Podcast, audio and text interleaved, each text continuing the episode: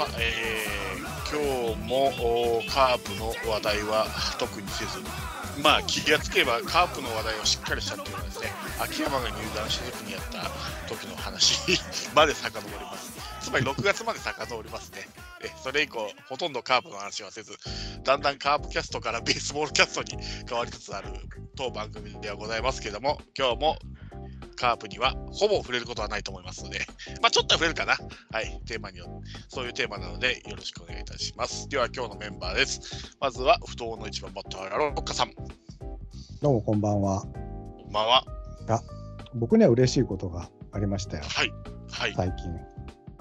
なんと。ヤクルト一緒ですか まあ、あるけれども。言うな。そっか。そ、それ先言われちゃうとあれだ。まあ、今いいです。あの、いや、言おうと思ったのは、水曜どうでしょうが。新作がどうも近々放送されるよ。まあ、近々でもないかもしれないけど、嬉しいなって思って僕は、それをずっとこれから生きる楽しみに言おうと思ってた、その裏で、どうもですね、まあ、僕がプチファンであるヤクルトスワローズが、さよね、ささよなら勝ちでなんと優勝したと。はいね、一応盛り上がるパターンですね。全く見てませんでした。次の日にするいやでも本当おめでたいなと思いまして。はい。ね。あとは僕は村上の三冠王がなんとかねと思ってるんですけどね。ねまあ、それ来るんじゃないですかね。いやいや、大島が来ちゃったんですよ。大島が？余計な大島が 余計 小島じゃない大島が来ちゃいましたよ、うん、大島だよのだね、大島だよの方が。まあだからさカープがねまた最後の試合残ってるんでね。まあ大島にだけは打たれないようにしていただきたいなと思います。まあなんか55本打った以降打率がだだ下がりだっていうふうにそうなん言ってましたね。なんかやっぱり徹底的にマークされるんでしょうね背番号は5戦か。うん、最初からそうしろって話なんですけどね、55本打たれる前に。だから、来年は、はい、来年は村上の背番号は61にした方がいいですね。ああ、なるほどね。それで打てないことないんですけどね。みんな90とかつけようぜ、だから。いや、90とかって聞いたことないメジャーでも。ジャッジでもいかないんでね、はい、はい、すみません。よろしくお願いします。はい、お願いします。はい、続きまして、ペップさんです。はい、こんばんは、ペップと申します。よろしくお願いします。お願いします。えー、っと、まあ、カープキャストにね、こう、毎回、こう、呼んでいただいて、大変ありがたいんですけど、はい、一応、一応私、あの、阪神タイガースのファンでございまして、はい。えー、ちょうど収録当日に、あの、えー、とサンスポかな？が、はい、えー、とすっぱ抜く形で来季の岡田彰信監督決定という方があり、まあ、それに追随する形で他のスポーツ紙も一気に報じたっていうことなんで、まあ、おそらく決定なんだろうなと思いますけども、はい、まあ、あの誰がやるににつけても、今はまあ噂になってた人たちたくさんいますけど、まあ、誰がやるにつけてもまあ今年皆さん歯がゆいと思ってたのは共通してたんで、はい、まあ今年よりはいい野球が来年は見れるだろうと、はい、あとはもうその時代に合わせたことがね、はい、岡田監督にできるかどうかっていうことだけだろうなと思ってます。はいはい。まあ、そんな感じで、少し、あの、落ち着いた感じで、本日は臨めるかなというところですね。はい、よろしくお願いします。お願いします。日本のプロ野球はどんなに遠ざかっても25年経つと優勝できるようになってますんで。ストオリックスとかいやね、本当それがダメなんですよね。2030年までには優勝できると思います。うん、いや、それじゃダメなんですよね。本当に。いや、はい、6年に1回は絶対優勝しないといけないと思ってるんで。僕もそう思います。はい。はい。はい、なんで、まあ、今日はあの別の話題にはなりますが、よろしくお願いします。はい、よろしくお願いいたします。はい、続きまして、フォックストットさんです。はい、どうも皆さんこんばんは、フォックストロットと申します。あのーはい、今日はあのうちの清宮幸太郎がですね、はい、あの突然満塁ホームランを打ちまして、おら。お なんか18本目を打ったんです。で、はい、気づいたら、あのー、キャンプであのホークスの柳田にこう弟子入りしてたんですよね、はい、うちの清宮って子は。で、ね、柳田何本打ってたんかなって思って見てみたけど、あのとっくに追い越してたっていう。いやあの、追い越してたっていうのもちょっとまあ別の意味なんですけど、あのなんていうんですか、この、ななんですか、今清、清宮は本当にあの、札幌ドームっていう、この、クソ広いね。ホームランの出にくい。出にくい球場にいて18本打ってるわけですよ。はい、でソフトバンクの柳田は、はい、あの今今の時点ですよ、うんと、うん、今シーズン22本打ってるんですよ。はい、で4本しか差がないんですよ。はい、あのホークスはホームランテラスがあるじゃないですか。はい、あります、ね、ホームランテラスにいたら多分25本ぐらい打ってると思うんですよ、彼。ああ、そうですよね。あのなんでかっていうと、はい、札幌ドームのフェンス直撃の数が、はい、清宮めちゃくちゃ多いんです。はい、札幌ドームのフェンス直撃って多分あのペイペイドームのホームランだと思うんです。うん、そうですね。はい。そうやって考えたら、あやっぱホームの球場がどこにあってどんな風に野球やるかってすげえ大事だなっていうのをちょっとつくづく数字を見直して感じてて。だからあのそれこそ今の何て言うんですかあの岡田さんのねホーム就こう監督就任ということで一体阪神がこの甲子園の地の利を生かす野球ができるようになるのかっていうところ僕はちょっと注目していて。はい、なので、あのー、今日全く違う話題なんですけど、まあ、あのー、いろんなそういう、なんていうんですか、こう監督もそうですし、キャッチャーはフィールド上の監督じゃないですか。まあ、キャッチャーって言ったね。まだ言ってない。いいですよ。なんですけど、なんかそういう、こう、なんか俯瞰で見れるキャッチャーが僕は好きだなっていう、あの全然脈絡のない話をしました。B 型ですみません。はい。よろしくお願いします。B 型なの？そう、B 型なの。しゃべしゃべりとなんと。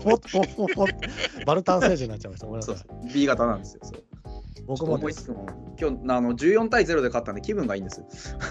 おお、すごい。B 型なんですか？僕 B 型ですよ。うわ A 型っぽいのに。うわ、そう。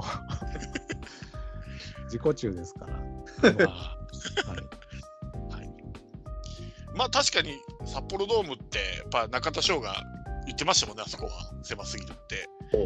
狭すぎるじゃなくて広すぎるって、ホームラン入りなさすぎるって。だから、だから札幌ドームで、今年清宮11本フェンチョク打ってるんで。神宮だったら55本ぐらい打ってますかね。可能性あるかもしれない、本当に。かわいそうだなって思いました。はい、お願いします。はい。では、今日の特集っていうか、まあ、話題なんですけども、先ほどもちょこっと話が出ましたけども、えー、キャッチャーについてちょっと話してみたいなと思いまして、まあ多分おそらく9つあるポジションの中で一番もしかしたら奥が深いポジションかなと思ってます。まあ、えー、攻撃面もそうですし、守備面も。特にね、セ・リーグはやっぱりピッチャーが打席に立つということで、どうしても打力っていうのが重要視されることもああの多々あると思います。で、僕はまあなんでキャッチャーの話しようかなと思ったのは、まあ、たまたま僕、野球あの松田スタジアムに見に行った時に、先発キャッチャーがまあ石原あだったんですよね。今、いやだあの今今の石原ですね。昔のではなくて、昔の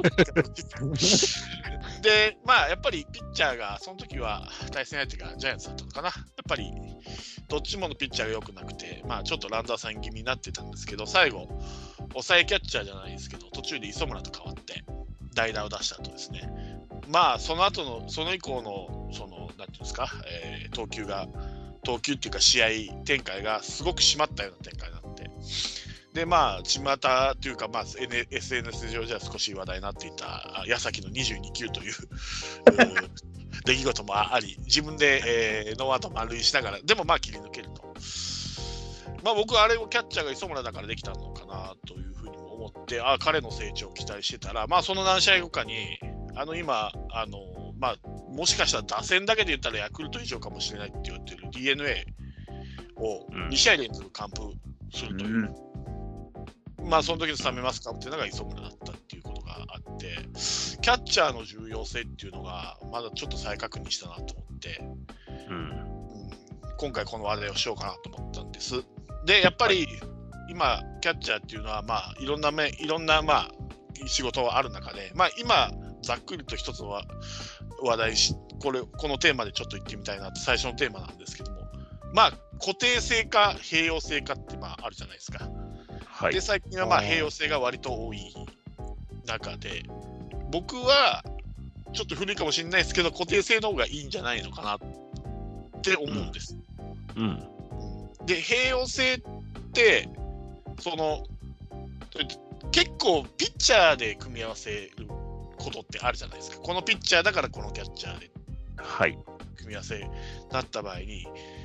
まあ、例えばうちだったら、まあ、例えば相沢と大瀬良がセットだったら、もし相沢が抜けたときに、いつも組んでる相沢だったら、例えば磯村がポンと大瀬良と組んだときに、まあ、そのうまくいくかなっていう、うん、そのピッチャーの特徴とか、まあ、いろいろそういうこともかんあの、まあ、あありありますし、組んでね、あの何回か組んで試合やった方が、そのピッチャーの特徴っていうのも把握するだろうし、うん、でも、あのその併用することによっていろんなキャッチャー使うことによってそのキャッチャーを休ませるってこともまあ併用性のメリットでもあるかなと思って、うん、まあメリットとデメリットってあるんですけども僕はどっちかといえば基本的には固定まあ正捕手として固定してまあ1週間に6試合あるならまあ4試合か5試合かは正捕手って言われてるとかもってあと1試合はまあ分かっててでもないし休ませるっていう方法がいいのかなとかも思ったりするんですけども、うん、はい、そういうキャッチャーの固定性併用性について、うん、ちょっと皆さんの意見を聞いてみたいなと思います。なるほど。はい。どなどなたからでもどうぞ。はい。じゃあいいいですかね。はい。一番多分浅い話だと思うんですけど。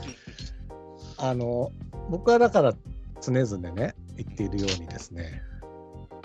最近のセ・リーグは OPS が1位のチームがもう優勝していると言ってるんだけどだからつまりこれは最近のまあパ・リーグはちょっと置いといてセ・リーグの超流れとして大してキャッチは重要な重要じゃないんじゃないかなっていう。まあもしくは、えーとリードよりも打てるという方に重きを置くべき時代なのかもしれないという意味では、その時に調子のいい磯村が調子よかったら磯村出すとか、うん、その打の方でね、うん、相沢が調子いいんだったら相沢出すとかっていう併用性がいいんじゃないかなっていう反面ですね、うん、これも僕もこれは本当常々思ってるんですけども、ちょっとあのミステリーという中でちょっとオマージュしてみましたけども、すみません、誰も分かんないね。ごめんなさい。えっ、ー、とね、あの、もう一つの流れとして、分業制じゃない、ピッチャーが。はい。ね、で、僕思ってるんだけど、先発ピッチャーの、まあ、先週、相性って話だけど、先発ピッチャーによって、このキャッチャーがいいから、このキャッチャーにするみたいなのって、本当に今の流れに合ってるのかって、だってさ、基本的に一番重要なのは6、7、8、9じゃん。はい、あのイニングとしてね、はい、6回、7回、8回、9回。でもそこ投げるのは、中継ぎピッチャーなんですよ、今。はい、だったら、そこに一番合うキャッチャーを持っていくべきじゃない？と思うと、それってやっぱり1人なんじゃないかなと思うんですよね、そのチームには。その6、7、8、9のそのだから勝ちパターンを一番うまくリードできるのは一番そのチームで受けているキャッチ一番勝っているキャッチャーかな。勝っているキャッチャーでそれはやっぱ1人なんじゃないかと思うので。だから分かんないです。だからえっ、と打力の流れで言うと併用性でもいいと思うけど僕はずっと思ってるのはなんで併用するんだろうなと思ってるのはその中継ぎピッチャーは毎回同じなのに相性を考えるんだったら同じキャッチャーがいいんじゃないのかなっていうこの 2, 2点。そうですねだから特に勝ちパワーそうですもんね、うん、ピッチャーが決まってきますからね、うん、そうそうはいうん別にだから僕はにそこに答えがあるわけじゃないんだけど、その辺のなんかペープさんとか、ホックロスさんがどう思ってるのかなっていうのを聞いてみたいかなとは思いますね。はい。うん、なんていうんですかね、あの、キャッチャーだけが特別何かしなきゃいけないことって、やっぱりリードじゃないですか。はい。はい。えー、僕はその、なんか場面で合わせるんじゃなくて、はい、あのキャッチャーの色で合わせたいんですよね。はい、だから例えばこのキャッチャーはこういうこうリードの組み立てに長けてるとか逆にですよ。そのリード面だけで言うんだったらとか、例えばこのキャッチャーは、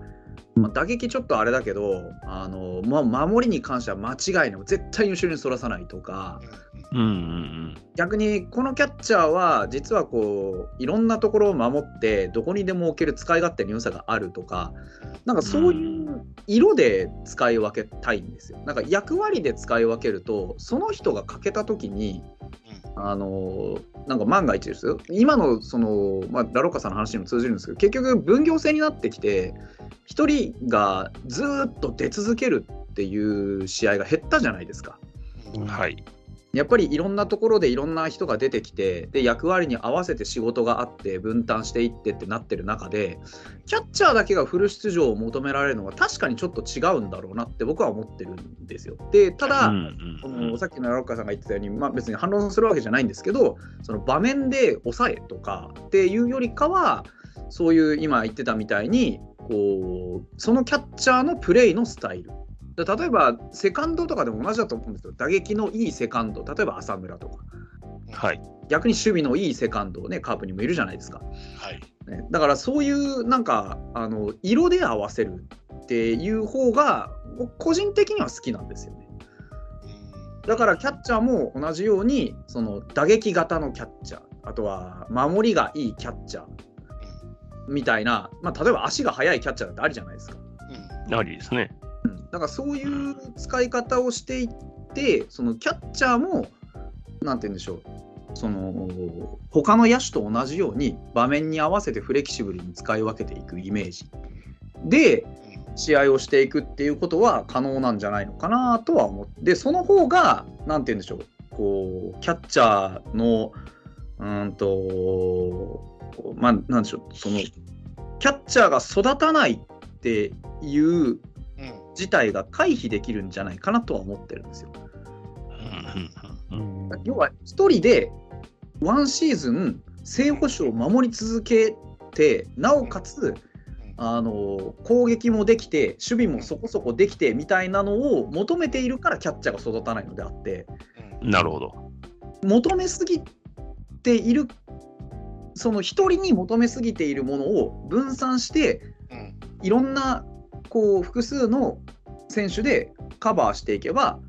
別に1人が全部できる必要はなくってより選手のやり方も可能になっていく。で例えばキャッチャーで取った子が他のポジションをいろいろ持ったりすることによってその要はまあちょっとキャッチャーやっぱり正捕手難しいねって、まあ、どれを正捕手というのか分かんないですけど正捕手ってちょっと難しいねってなった時に、あのー、そのなんて言うんだろうなうんとその選手の生きる道がまた他のところに出てくるというか別のポジションをやらせてみたりとか、っていうなんか全員でカバーしていくチームとしてそういうなんかチーム作りってできるんじゃないのかなと個人的には思ってるんですよね。だからだからそれはもうピッチャーはとキャッチャーがどの組み合わせでもいいっていうそうですね。てかまあ本本来で言うと、うん、なんかあのピッチャーじゃないとダメとかあのキャッチャーじゃないとダメっていうのは僕はよく分からなくて、うん、まあ確かに人間で気の合う合わないはあるとは思うんですけど、うん、結局それも含めてスキルじゃないですか。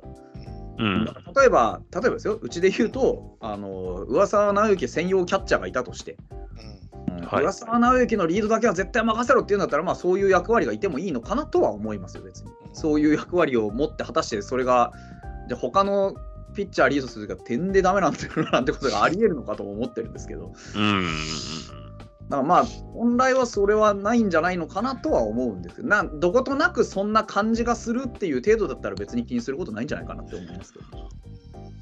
で、あのやっぱりセ・リーグとパ・リーグってやっぱ若干違くて、やっぱ DH があるのとないのとで、で今シーズンに限ってだけの話で言うと、割とセ・リーグの方が特化控えして、パ・リーグの方があんまり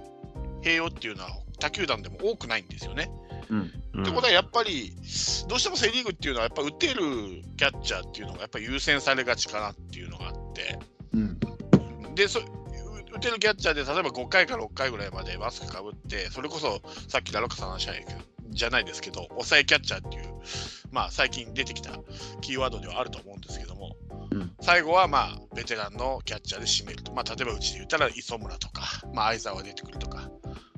いうパターンが割とセ・リーグには多いような感じがするんですよね。うん、あんまりそのパ・リーグで例えばソフトバンクの甲斐の代わりに誰かが8回、9回出るってことは、まあ、あんまりないじゃないですか。基本的には甲斐がずっとかぶるんだろうし。甲斐より海外ないんですよ。いいですか、うん、今日冴えてますね、やっぱり優勝したからヤクルトが。そういうのがあって、まあ、多少ちそういうのがまあセ・リーグとパ・リーグが違うのかなっていうのがあるのと、あと僕、あのよく言われる、その餌まきみたいなことができないじゃないですか、併用になっちゃうと。その試合はまあ全力で抑えることはできますけれども、ね、例えばステージ合の捨て打席みたいなのがあって、よく谷繁とか言うんだけど、ここで得意な球を打たせておいて、うん、でそこを意識づけしといて、あのピンチのところで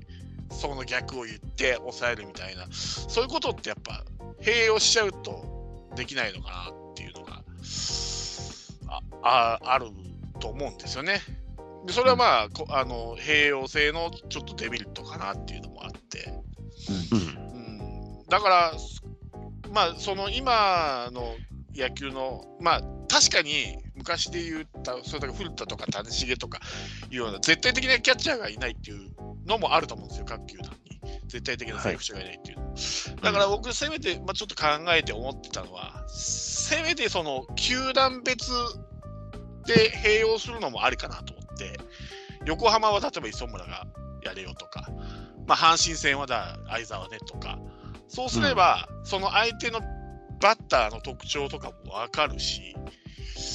作戦を立ててピッチャーをリードしていくっていうのは、まあ、そのローテーションのの、あの組み合わせによっては、うん、みんな、どの先発ピッチャーとも6人とも多分組むと思うんですよね、うん、その対戦相手に分けると、うん、そういうやり方もありなのかなとか思ったり、うん、だからその後僕は横浜戦はなるべく磯村がマスクかぶってほしいなと思ってたんですけど、まあ、どうもそうでもなくて、他の選手にもマスクかぶせてたので、ちょっと僕の思惑と違ってたなと思って、うん、栄養するならそういう対戦相手によって変えるっていうのも一つの手ではあるのかなとは思ってますけどね。うん、うん、そうすればその餌巻きってこともできますし、その、うん、ワンカード3試合ありますので。うん。でそその前対差が次のカードできるかもしれないですし。っていうのがあるからまあ併用するならそういう対戦相手によってキャッチャーを変えるというのも一つのあそれぐらいだったら僕まあ併用性でもいいかなと思ったりするんですけどね。うん、それの考えだとさ今のそのローテってさ、うん、一番 3, 3連戦の頭に一番いいピッチャー持ってって、うん、どっちかというとどんどんどんどんヘボいピッチャーになっていくじゃないですか、あの先発がね。それって一番いいピッチャーでなんかこう種まきをしておいても結局3番手のピッチャーじゃなんかそれをするなんだろう。それを生かすスキルがないまま終わっちゃいそうな気がして逆の方がいいのかもね。もしかしたら。だからなんで種まきをする、まあそ、それなりのピッチャーを頭に持ってって、3戦目はそれをしっかり使えるコントロールのいいとか、あるし、技のあるピッチャーあのローテーションをどう組むかも、ね。うん、あの作戦のうちだと思うんですけど。もうなんかその辺になってくると、もう戦術なんですよね。うん、だからなんか、その起用法も戦術のうちっちゃ戦術のうちなんですけど、なんかその辺って結局、こうチームによっていろいろ調節すれば、まあ、実現できる、できないっていう話になってるし、そもそもできるだけの選手がいるかいないかっていう話にもつながってきたりするから、結局、チームによって変わってくる話になるのかなとは思うんですけど、まあ、でも確かに言われてみれば、統一した戦術が取れるか取れないかっていうのは、うん、まあ、人が変わると、まあ、欲を言うと人が変わるとできないような戦術だったら意味ねえかなっていう気もするんですけど。そうですね、なんかだからその辺はどういうふうなチームマネジメントの中でやっていくのかっていう問題にもまたつながってきて結構話題の広がりがうわっと なんか増えそうだし、うん、いや確かにその今のチーム別併用っていうのは、どこの球団もやってないなと思って、うん、どっかでどっかでもやってくれたら面白いなと思うんですけども、どうなるかっていうのね。うん、なんかこう、キャッチャーの併用が自分たちのことしか考えてない併用だと思うんですよね、このピッチャーこの選手を休ませたいとか、このピッチャーといわゆる相性がいいから使うとかいうのは、なんかこっちの自チームのことばっかり考えて、相手をどう崩すかとか、嫌がらせをするかっていうことに、ベクトルが向いてないので。うん、まあ、それはあれですよね、多分キャッチャーに限らずですよね、うん、今の野球は。ね、基本的に自分たちが気持ちよくやるっていうことに、こう、重きを置かれてるような気はしますよね。うん。うんあれあの、まあ、あはいはい、どうぞ。いや、カープでいうと、ジョンソンはもう公言したじゃないですか、もう石原良幸がいいですって。うん、っていう、だから結構そういうのって公言してはいないけれども、いるんですかね、そういうタイプの人って。まあ、あの時点で、まあ、内部事情は分かんないですけど、石原のレベルに達してるキャッチャーがいなかったっていうのは事実なんですよ。相沢にしても磯村にしても、まだまだあの時は若手だったので。だから今の、じゃあ今のカープの今の相沢のレベルだって、その時にまあ石原がいたとして、うん、果たして石原さんダメって言ってたかなと思ったら、またこれは違うかもわかんないですよね。まあ、だからチームとしてそのセブンさんみたいな作戦立てたい時に、でもエースの言うこと聞いちゃうみたいなことがあるのかなと思って、そのチームによってはね。もうこの例えば阪神だったら、西はもう彼じゃなんか坂本じゃなきゃだめだとか言い出したら結局しかないとか わかんないですけど、まあまあまあそうですもんね。ダルビッシュも鶴岡がいいって言ってましたもんね、うん、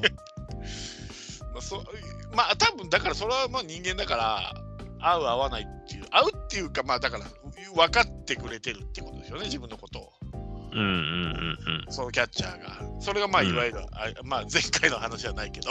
相性っていうかあるかないかの話じゃないけど、まあ合うっていうことはそういうことだと、自分を理解してくれてるっていう。まあ気持ちよく掘らせてくれるってことですよね。うん、うん、余計なストレスがないから、そのキャッチャーがいいっていう話になるんですよね。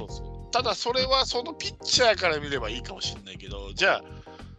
そうそうそう。そう、ペナントレースまあ、目の前の 3, あの3カードをどうどう切り抜けるかっていうことを考えると、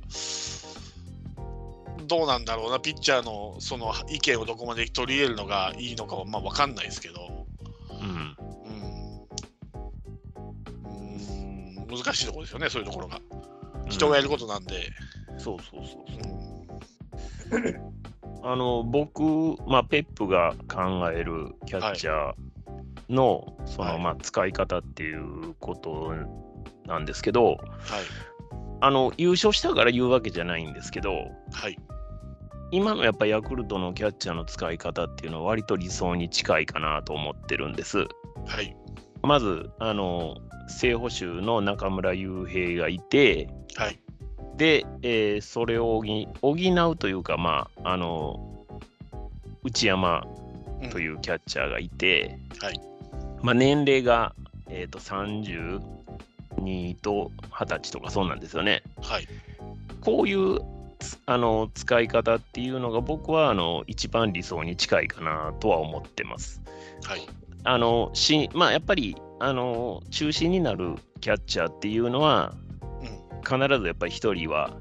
あのいないといけないと。だからまああのタイガースでいうところの今日は梅野明日は坂本、っていうような併用の仕方ではなくて、基本的に、えー、中心になるキャッチャーがいて、はい、で、その、まあ、あ後を担うであろう世代のキャッチャーをもう一人っていうのが基本線であって、でもちろんあの能力がなかったらダメですけど、まあ、もちろんそのチームの中で能力の高い選手っていうのを、やっぱりその世代ごとにしっかり置いて、で、長期的にこう例えば上の選手が FA で出ていったとしても、じゃあ下の選手、そその後告げるようにっていうような形で、常にこう、後継ぎを考えていくような、うん、あのキャッチャーのやっぱり育て方っていうのが必要だと僕は思ってますね。なので、同じ世代にやっぱり2人とか3人とかってなってくると、うん、迷いがやっぱりすごい出てくると思うんですよ。そうなん今のカープは本当ね、鎌倉殿の中みたいになってて、うん、本当みんながね、首をかくんじゃないかっていう、これは本当にね、なんかチーム上良くないって思いますね、やっぱり。うん、で、これは、あいや、これはね、だから、チームマネジメントの話にもなってくると思うんですけど、キャッチャーっていうものをそうやってその年代の近いところで競わせて、チームにプラスになるのかっていう話になると思うんですよ。明らかに能力が低いんやったら、それはあのそもそもそこに上がってこないわけでしょ。そうですね。うん、だから、能力の高い人をやっぱり中心っていうのは誰かっていうのはきっちりその定めた上で、うん、えやる。で、あの、同世代やとやっぱりどうしたってなんであいつやねんっていう話になるわけじゃないですか。これが中村と内山やったら、内山がなんで中村やねんとはならんでしょ。ならんすね。ならん。うん。中村さんに追いつけ追い越せで頑張るわけじゃないですか。うん、中村さんの背中を見て、あるいは中村さんのそのリードをベンチで見て勉強して、一個でも吸収して、もちろん将来的には抜いてやろうっていう気持ちはありますけど、やっぱり10も年離れてたら、やっぱりすぐにこう目の前の単行部のような形にはならないですよね。そうですねこれがあのチームマネジメントとしてはすごい健全だと僕は思うんですよ。で梅野坂本みたいに年齢の近いキャッチャーを併用してプラスになることありますかって逆に僕は聞きたいんですよね。ないと思うんですよ。でそれをどっちかにこう決めて、もちろん怪我とかがあればそこにね、そのまあ、梅の怪我した、じゃあ坂本をそこにのポジションに据えて、で、えー、若手は常にそのベンチにいるいて、その例えば、あの経験のためにまた負けた試合に出てくるとか、あるいは2勝したら1試合はそのキャッチャーに任せるとか、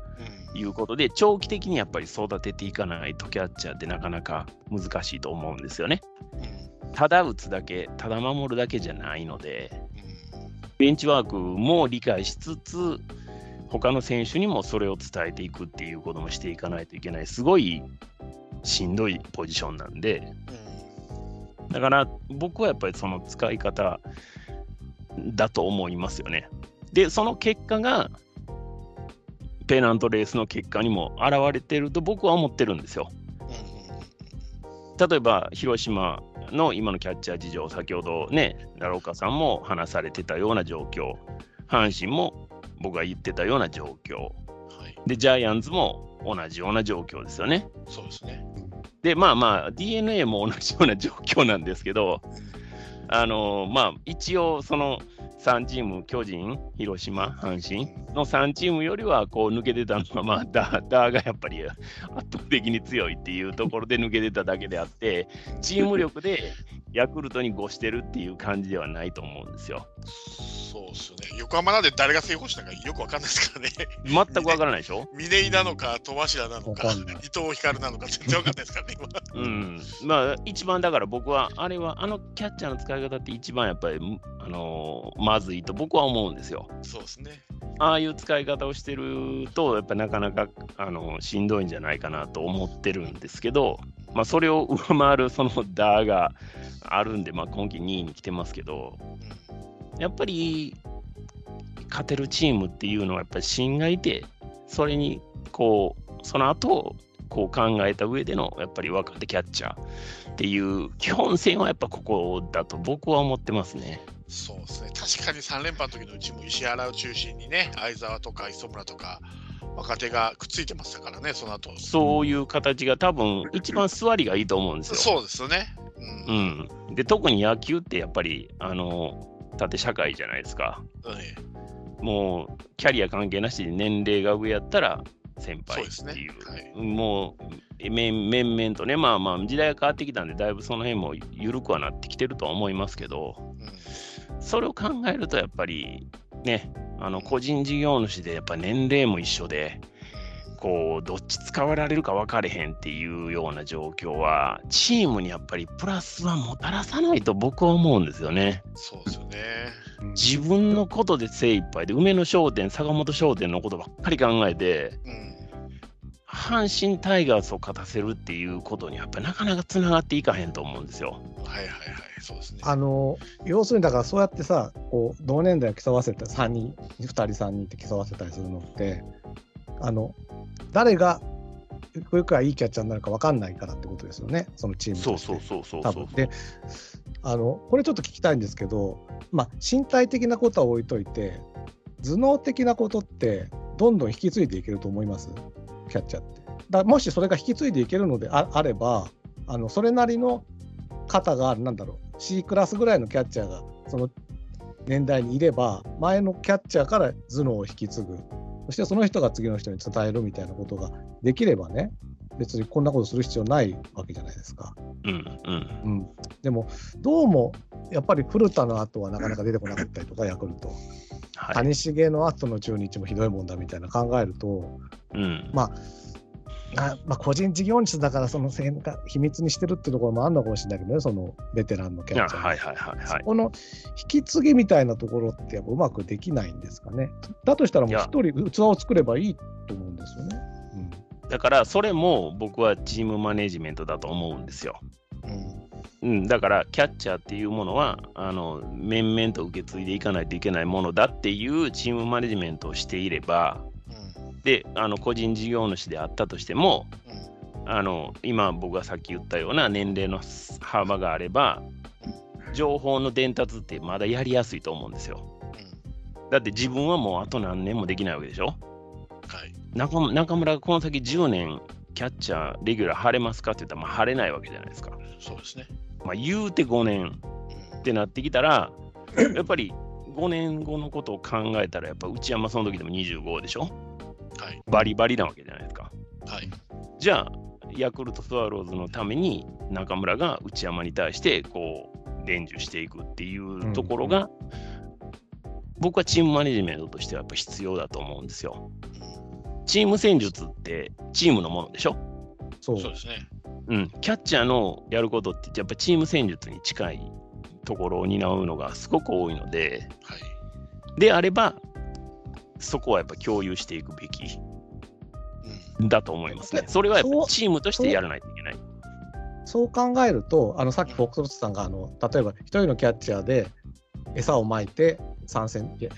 やるっていう方法もあるけど、フォクスさんは別にそれがせチームとしてですね、その誰がやってもその戦術できなきゃ意味ないんじゃないかって話をされてたけど、本当にそうだと思って、3戦あったら最初の2戦を正捕手でやって、そこで餌をまいて、こんな餌をまいたんだよって伝えて、3戦目は若手を、まあ、かぶらすっていうのは結構合理的なのかなっていう気もするんですけどね。うん、うん、と僕は思いますね。でないと育たないし、チームもやっぱり長期的に買っていくっていうことが難しくなると思うんですよ。あとそ、まあ、それも、それも理想なんですけど、それをただ、ただうまく伝えるかってことですよね。実力差がある中で、教える方がベテランでも、受け取る方がベテランでも、多分難しいと思うんですよね。もちろんもちろん。うん、バッテリー会議みたいなのは何してんだって今のカードの中見て思っちゃうんですけどね。何もしないんですか？毎日いやいや、そんなことはないと思う毎日毎日同じ人に同じように打たれて負けるんですよ、その3立てされるときは。うん、だから、いや、だからやっぱり、そこはね、あのやっぱり意識の徹底じゃないですか。えっと、なんだかな、中日、元中日和田、ね、和弘がコラムでさ、散々叩いてましたけど、カープが。要は、村上に対するインコースの攻め方が甘いわけですよ。どのキャッチャーがやっても。もうちょっとそののけぞらすようなインコース、ね、全然投げないから、うん、でもそういうのって例えばキャッチャーが3、例えばヤクルト 3, 3連戦とも、キャッチャーが例えば違ってたら、多分自分がその試合を抑えるのが精一杯で、後のことは考えないと思うんですよね、やっぱり。うん、特にその経験の浅いキャッチャーになると。だけど、そそこが例えば1人のキャッチャーでやっていくと、例えばこの最初2戦目はガンガンインコースを攻めて、村上の体を起こし起こしまくって、インコース意識つけて、3戦目は全部アウトで三振取っていくってことも、もしかしたら1人のキャッチャーだったら、その感覚ってあるんじゃないですか。その、うん、受けてて、よくノムさんが言うように、右目でピッチャー見て、左目でバッター見ろとか、はい、あの 島とかによく言ってたとか言うんだけど、やっぱり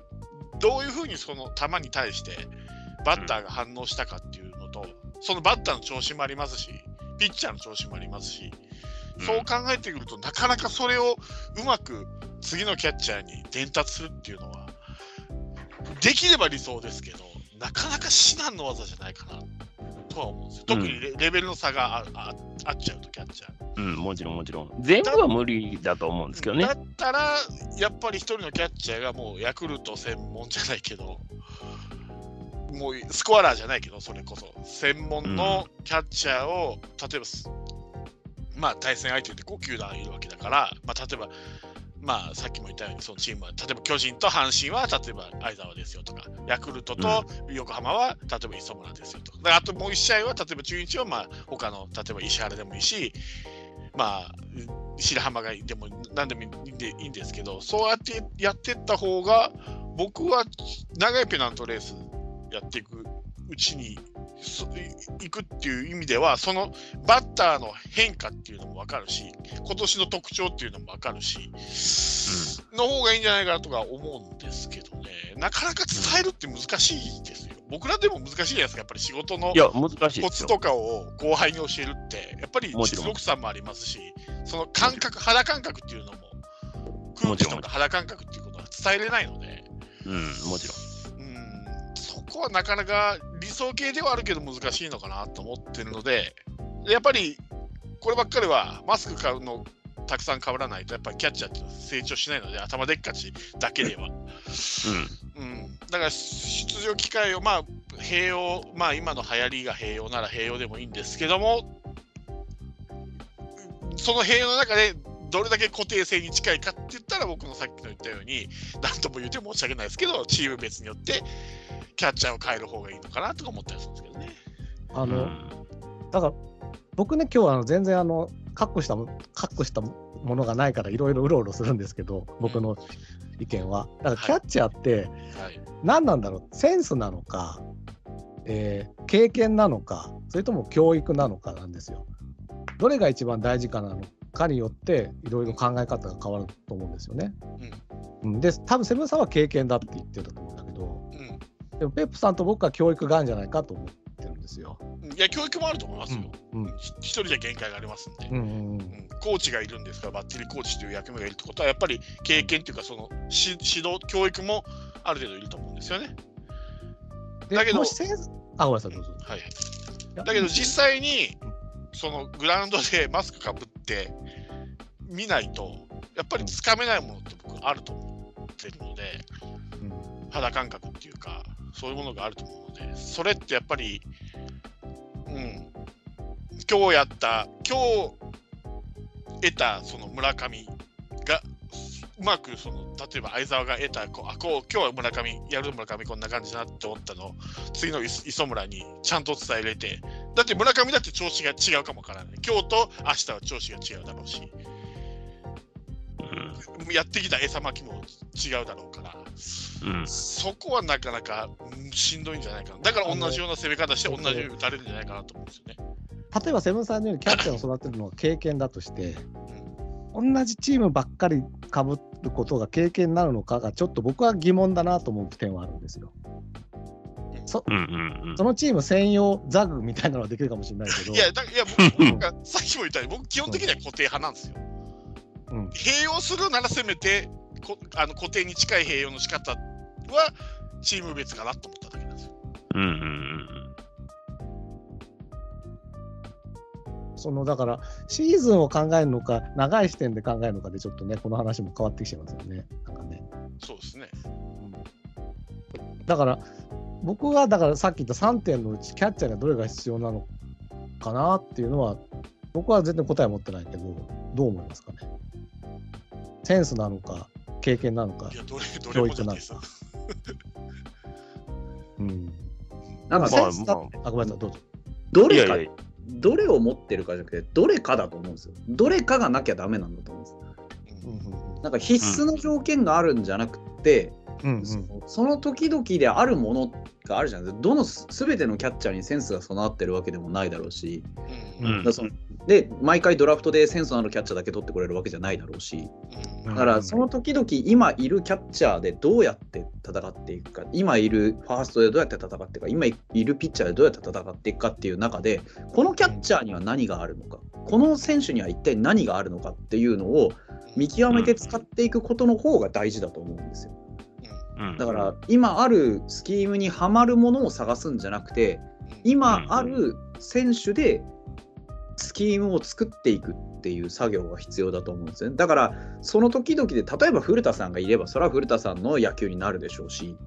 逆に谷繁さんがいれば谷繁さんの野球になるでしょう。だから、今で、ファイターズで言うんだったら、今で言うと、宇佐美の野球をやるのか、それとも梅林の野球をやるのか、古川の野球をやるのか、それともはたまた清水の野球をやるのかっていうところで、その時々やるもの、あるもの、持ってるものが違うんだから、多分それを、じゃあ君は例えばセンスがないからダメねっていうのは簡単なんですけど、そしたらじゃあ代わりに来たやつが本当にセンス持ってるのかっていう話にまたなってくるだろうし、だからその選手が何を持ってるかの方が大事で、何が必要かっていうことは多分、あの、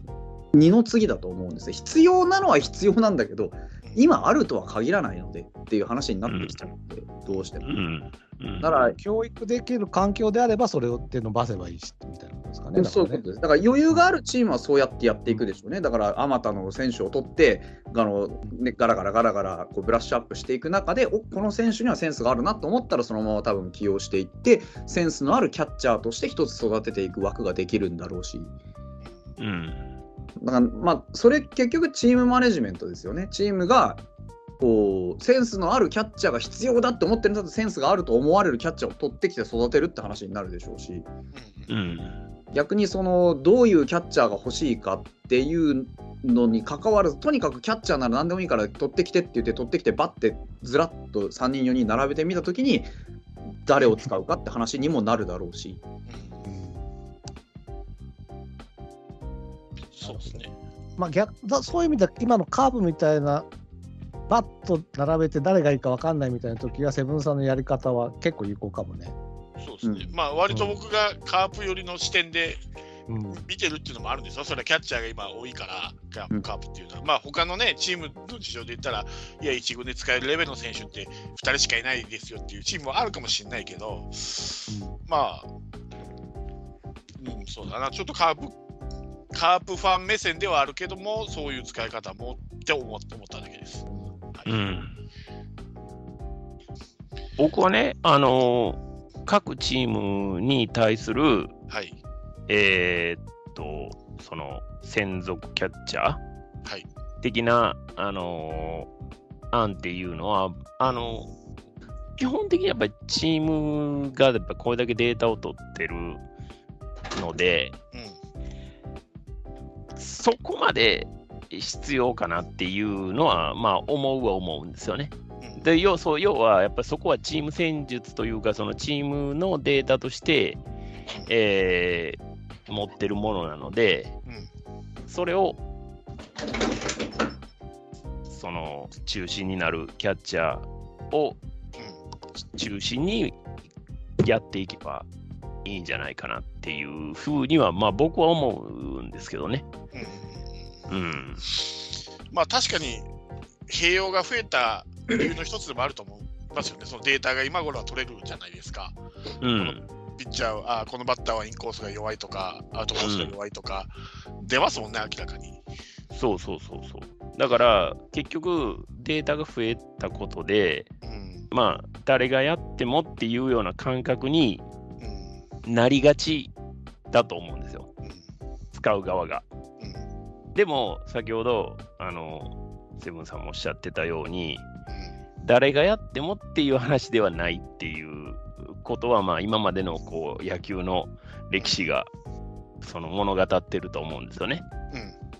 うん、で、それぞれもちろん野球に限らずですけど、我々の働いてるところでもそうですけど、その人のやっぱりパーソナリティがすごく重要になってきて、うん、で、活かせるかどうかっていうのは、やっぱその人次第っていうことにはなると思うんですよね。そうですね。ただそ、そこに至るまでのその材料であったり、データであったりっていうのが、まあ、昔と比べてやっぱり格段に選手に提示されるものっていうのがめちゃくちゃ多いし、うん、吸収しようと思えば、すごく吸収できるものっていうのがたくさんあると思うんですよ。うん、だからその中でこう中心プラスやっぱりこう面々とこう次の世代につなげていくっていうことをチームがやっぱりそこまで考えてやっていかないとなかなかっていうふうにはやっぱ思いますよね。そうですね。うん。まあ、あとそのデータで分かってても、そのデータで分かったその弱点で多分アウトを取りたいと思うんですけども、三振を。どうそこまで引っ張ってくるかってことですよね、はい、そのゴールまで。そうそうですね。そうですね。それはもうキャッチャーの、それこそセンスになっちゃうって、センスというかまあ経験ですよね。うん、うん。こういう配球をしていったら、まあ、このインコースが弱い選手はインコースで空振りするけど、うん、違うキャッチャーがやったらインインコース弱いとこばっかり投げてもやっぱりバッターだから同じとこ投げてたらそこを打ってくるしやっぱり、うん、そこは同じ、えー、弱点でもそどうやってそこに最後締めを持っていくのかっていうのはこれはデータをどう生かすかっていう話になってくるからやっぱりキャッチャーの能力っていうのは、そこに出て左右されるそれがまあ配球であろうしリードであろうと思うんですけども、うん、ものものすごい初歩的なこと聞いていいですかね？はい。基本的に野球やったことないんですよ。実際には、はい、だから、うん、あの内角を投げられると、はい、ね1球、はい、次に外角投げられたら遠く感じるっていうイメージが僕湧かないんですよね。はい、これは本当なんですか？あの僕僕も草野球程度なんですけど、うん、要はインコースが意識くると、踏み込めないんですよ。またインコースが来ると踏み込んだら当たるじゃないですか。当たる。うん。が体にデッドボールになるじゃないですか。インコースがく、インコースが例えば2球来ました。次は2球来たからアウトコースだろうなって思ってても、3球連続インコースの可能性ってあるわけじゃないですか。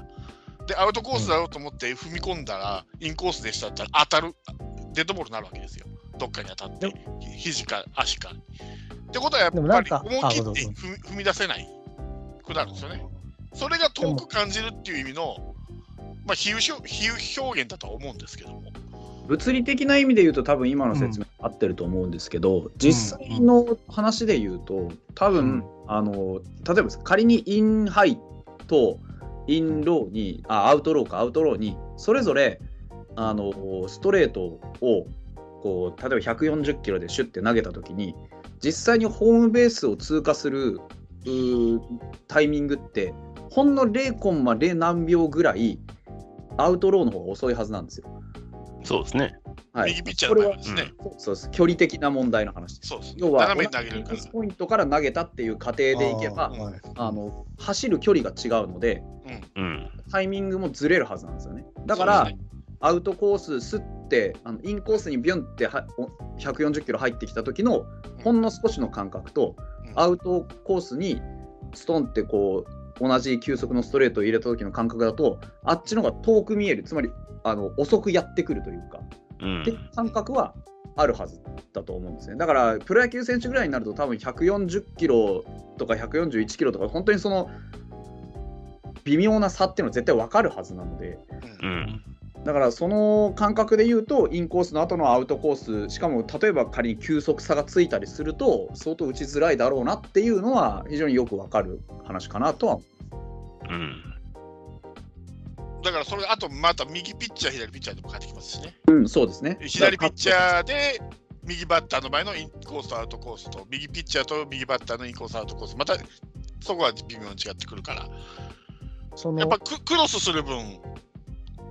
到達するのが遅くなるじゃないですか、物理的に。うんそういう意味ですよね。はい。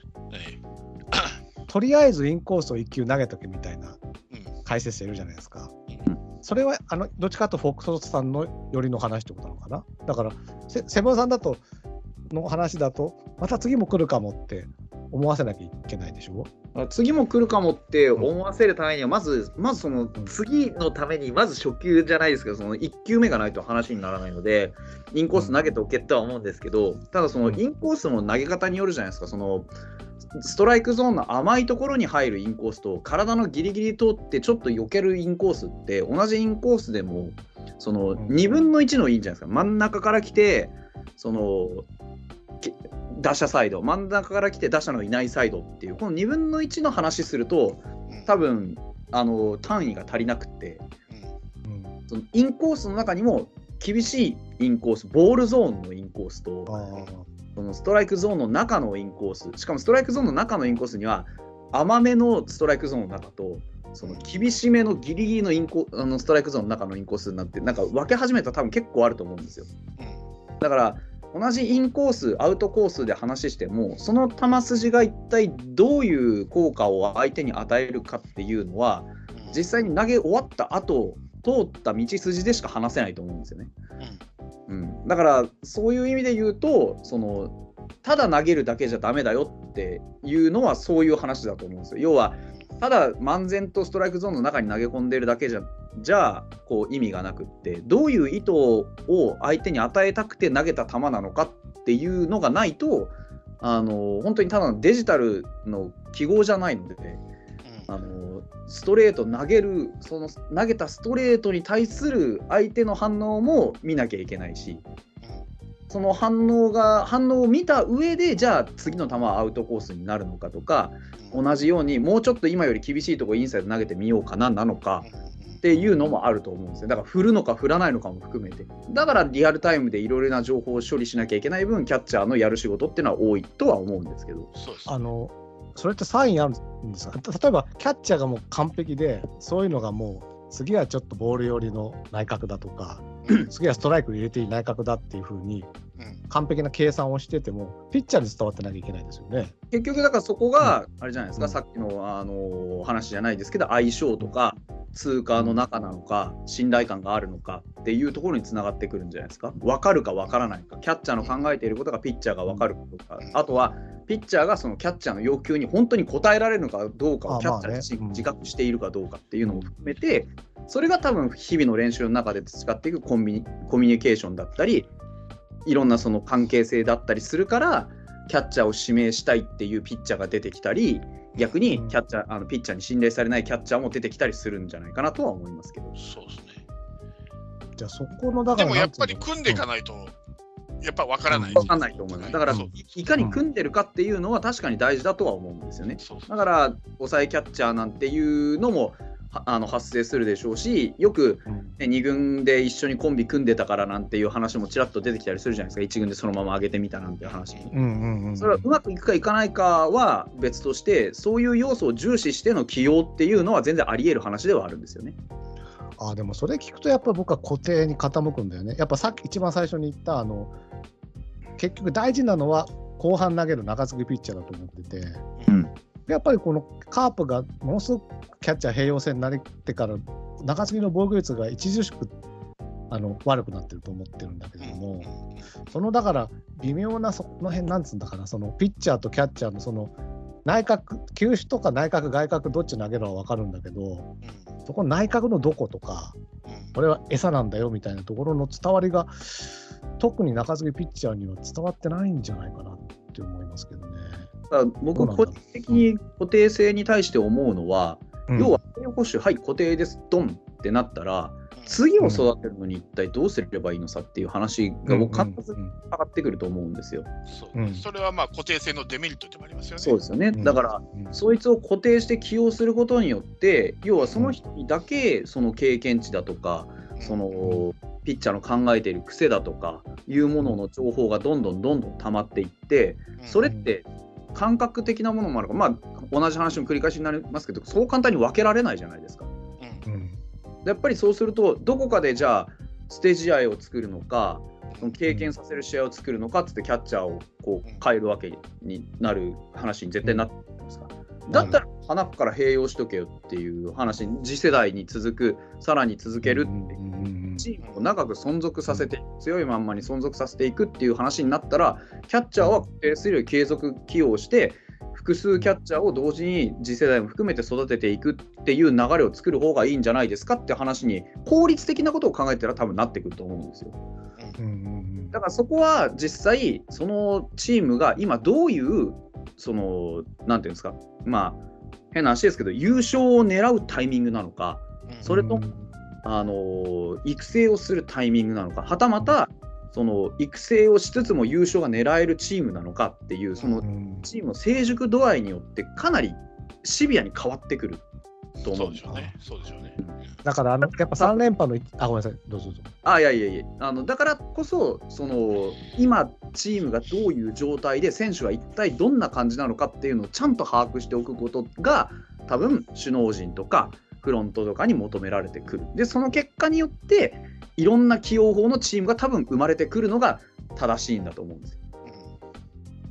だから今、カープがどこにいるか分かんないんですよね。それがはっきりしないから、多分もやっとする起用が生まれる。そうですよね。そうです。それです。それです。確かに。だあの手前味噌ですけど、うちはもう、まあ変な話ですけど、シーズン始まったよっていう段階で、このチームで正直、今年これらのパ・リーグを相手にして、ファイターズが優勝できるって100%の確信を持って言える人間って多分存在しないんです。今シーズンの頭で。だからそうすると、ボスなんかがもう先んじて言うわけですよ。今年は優勝が狙わないと。言ってましたね。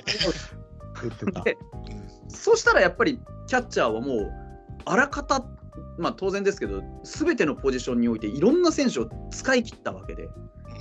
だからそういうタイミングだって分かってるから、ああ、まあ今日は梅林だな、あ今日は古川なんだ、あ珍しく郡君かぶってるじゃんとかって、そういういろんな話になってくるわけですよ。清水どこ行ったのかなと思ったら、あ出てきたなとか。だからそういうのも含めて、今そういうふうにいろんな選手を試し試して、選手の特徴をつかんでるんだなっていうのが分かるのが、ただキャッチャーだけで起用するんじゃなくて、代打で出してみたとか、外野守らしてみたとかいろんなところでフレキシブルに使っていって適性を見てるんだなっていうのが分かるような戦いをしてるからしかもはっきり言ってるから納得ができてそんなに今年の起用に関しては僕はもやっとはしてないんですよね。うん、うんだからそこが多分情報発信力も含めてチームのマネジメントがどうなってるのかっていうのが外から見えないチームはファンが結構やきもきするんだと思います。そうですね。そうですね。なんなら一番期待のキャッチャーがサード守ってますからね、そうだから、もう今年は優勝するんだっていうんで、どしっと相澤がいるから、だから今年は坂倉とりあえずサードやってよっていうんだったらいうふうに見えてればまだ分かるんだけど、そうですね。うんそうです、うん、そ相沢だってもなんか選手会の方でもう大変でフラフラしてるし いやでもね、うん、キャッチャーとして多分一番そのいろんなことを吸収できる大事な時期だと思うんですよね、今、坂倉って年齢的にも、キャリア的にもある程度自分で試合出て、まあ、打つ方ではしっかり残してるし、結果を。それをほぼ1年間サードにつけとつけておくっていうのは、俺はちょっと納得できないですね。最初はやっぱりサードと併用するって言ってたんで、うん、まあ、うちのチームの話になっちゃうんですけど、あれはどうも僕としては意義ありなんですよね。実際のところ、坂倉って、はい、キャッチャーとしての、いわゆる、まあ、皆さんから見て、センスっていうのはやっぱあるんですか？いや、それはありますよ。うん。うん、だから、キャッチャーが気になったわけじゃないんで、彼の場合は。ってことはファンから見てそういうふうに見えているんだから普通は起用されるよなっていうファンの感覚と首脳陣がまあサードだなっていう感覚の差が一体どこから来てるのかって話ですよね。わかんないんだけど。だからやっぱりそこがあれじゃないですか、うん、サードを坂から埋めることでサードについて考える必要がなくなったっていう、まあ、僕はよく思考思考停止状態って言うんだけど、一つ問題解決したから、まあ、一家とりあえず酒蔵に押し付けとけ、まあ、彼もまた器用にこなすから。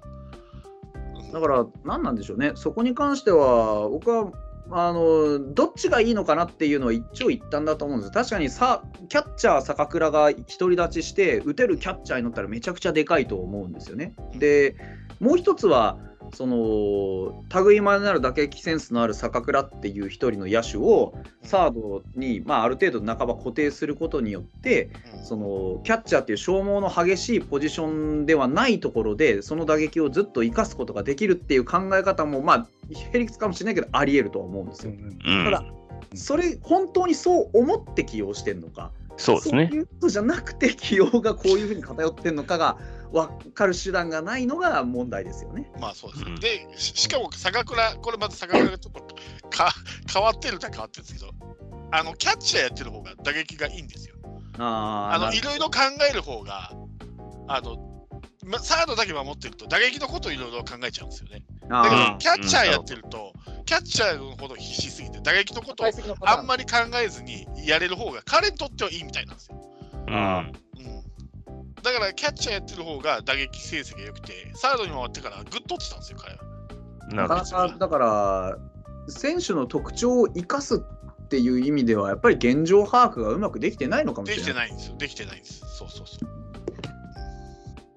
まあ、多分そういう状況だったら、ボスだったらどうするかなってやっぱり考えちゃうんですけど、うん、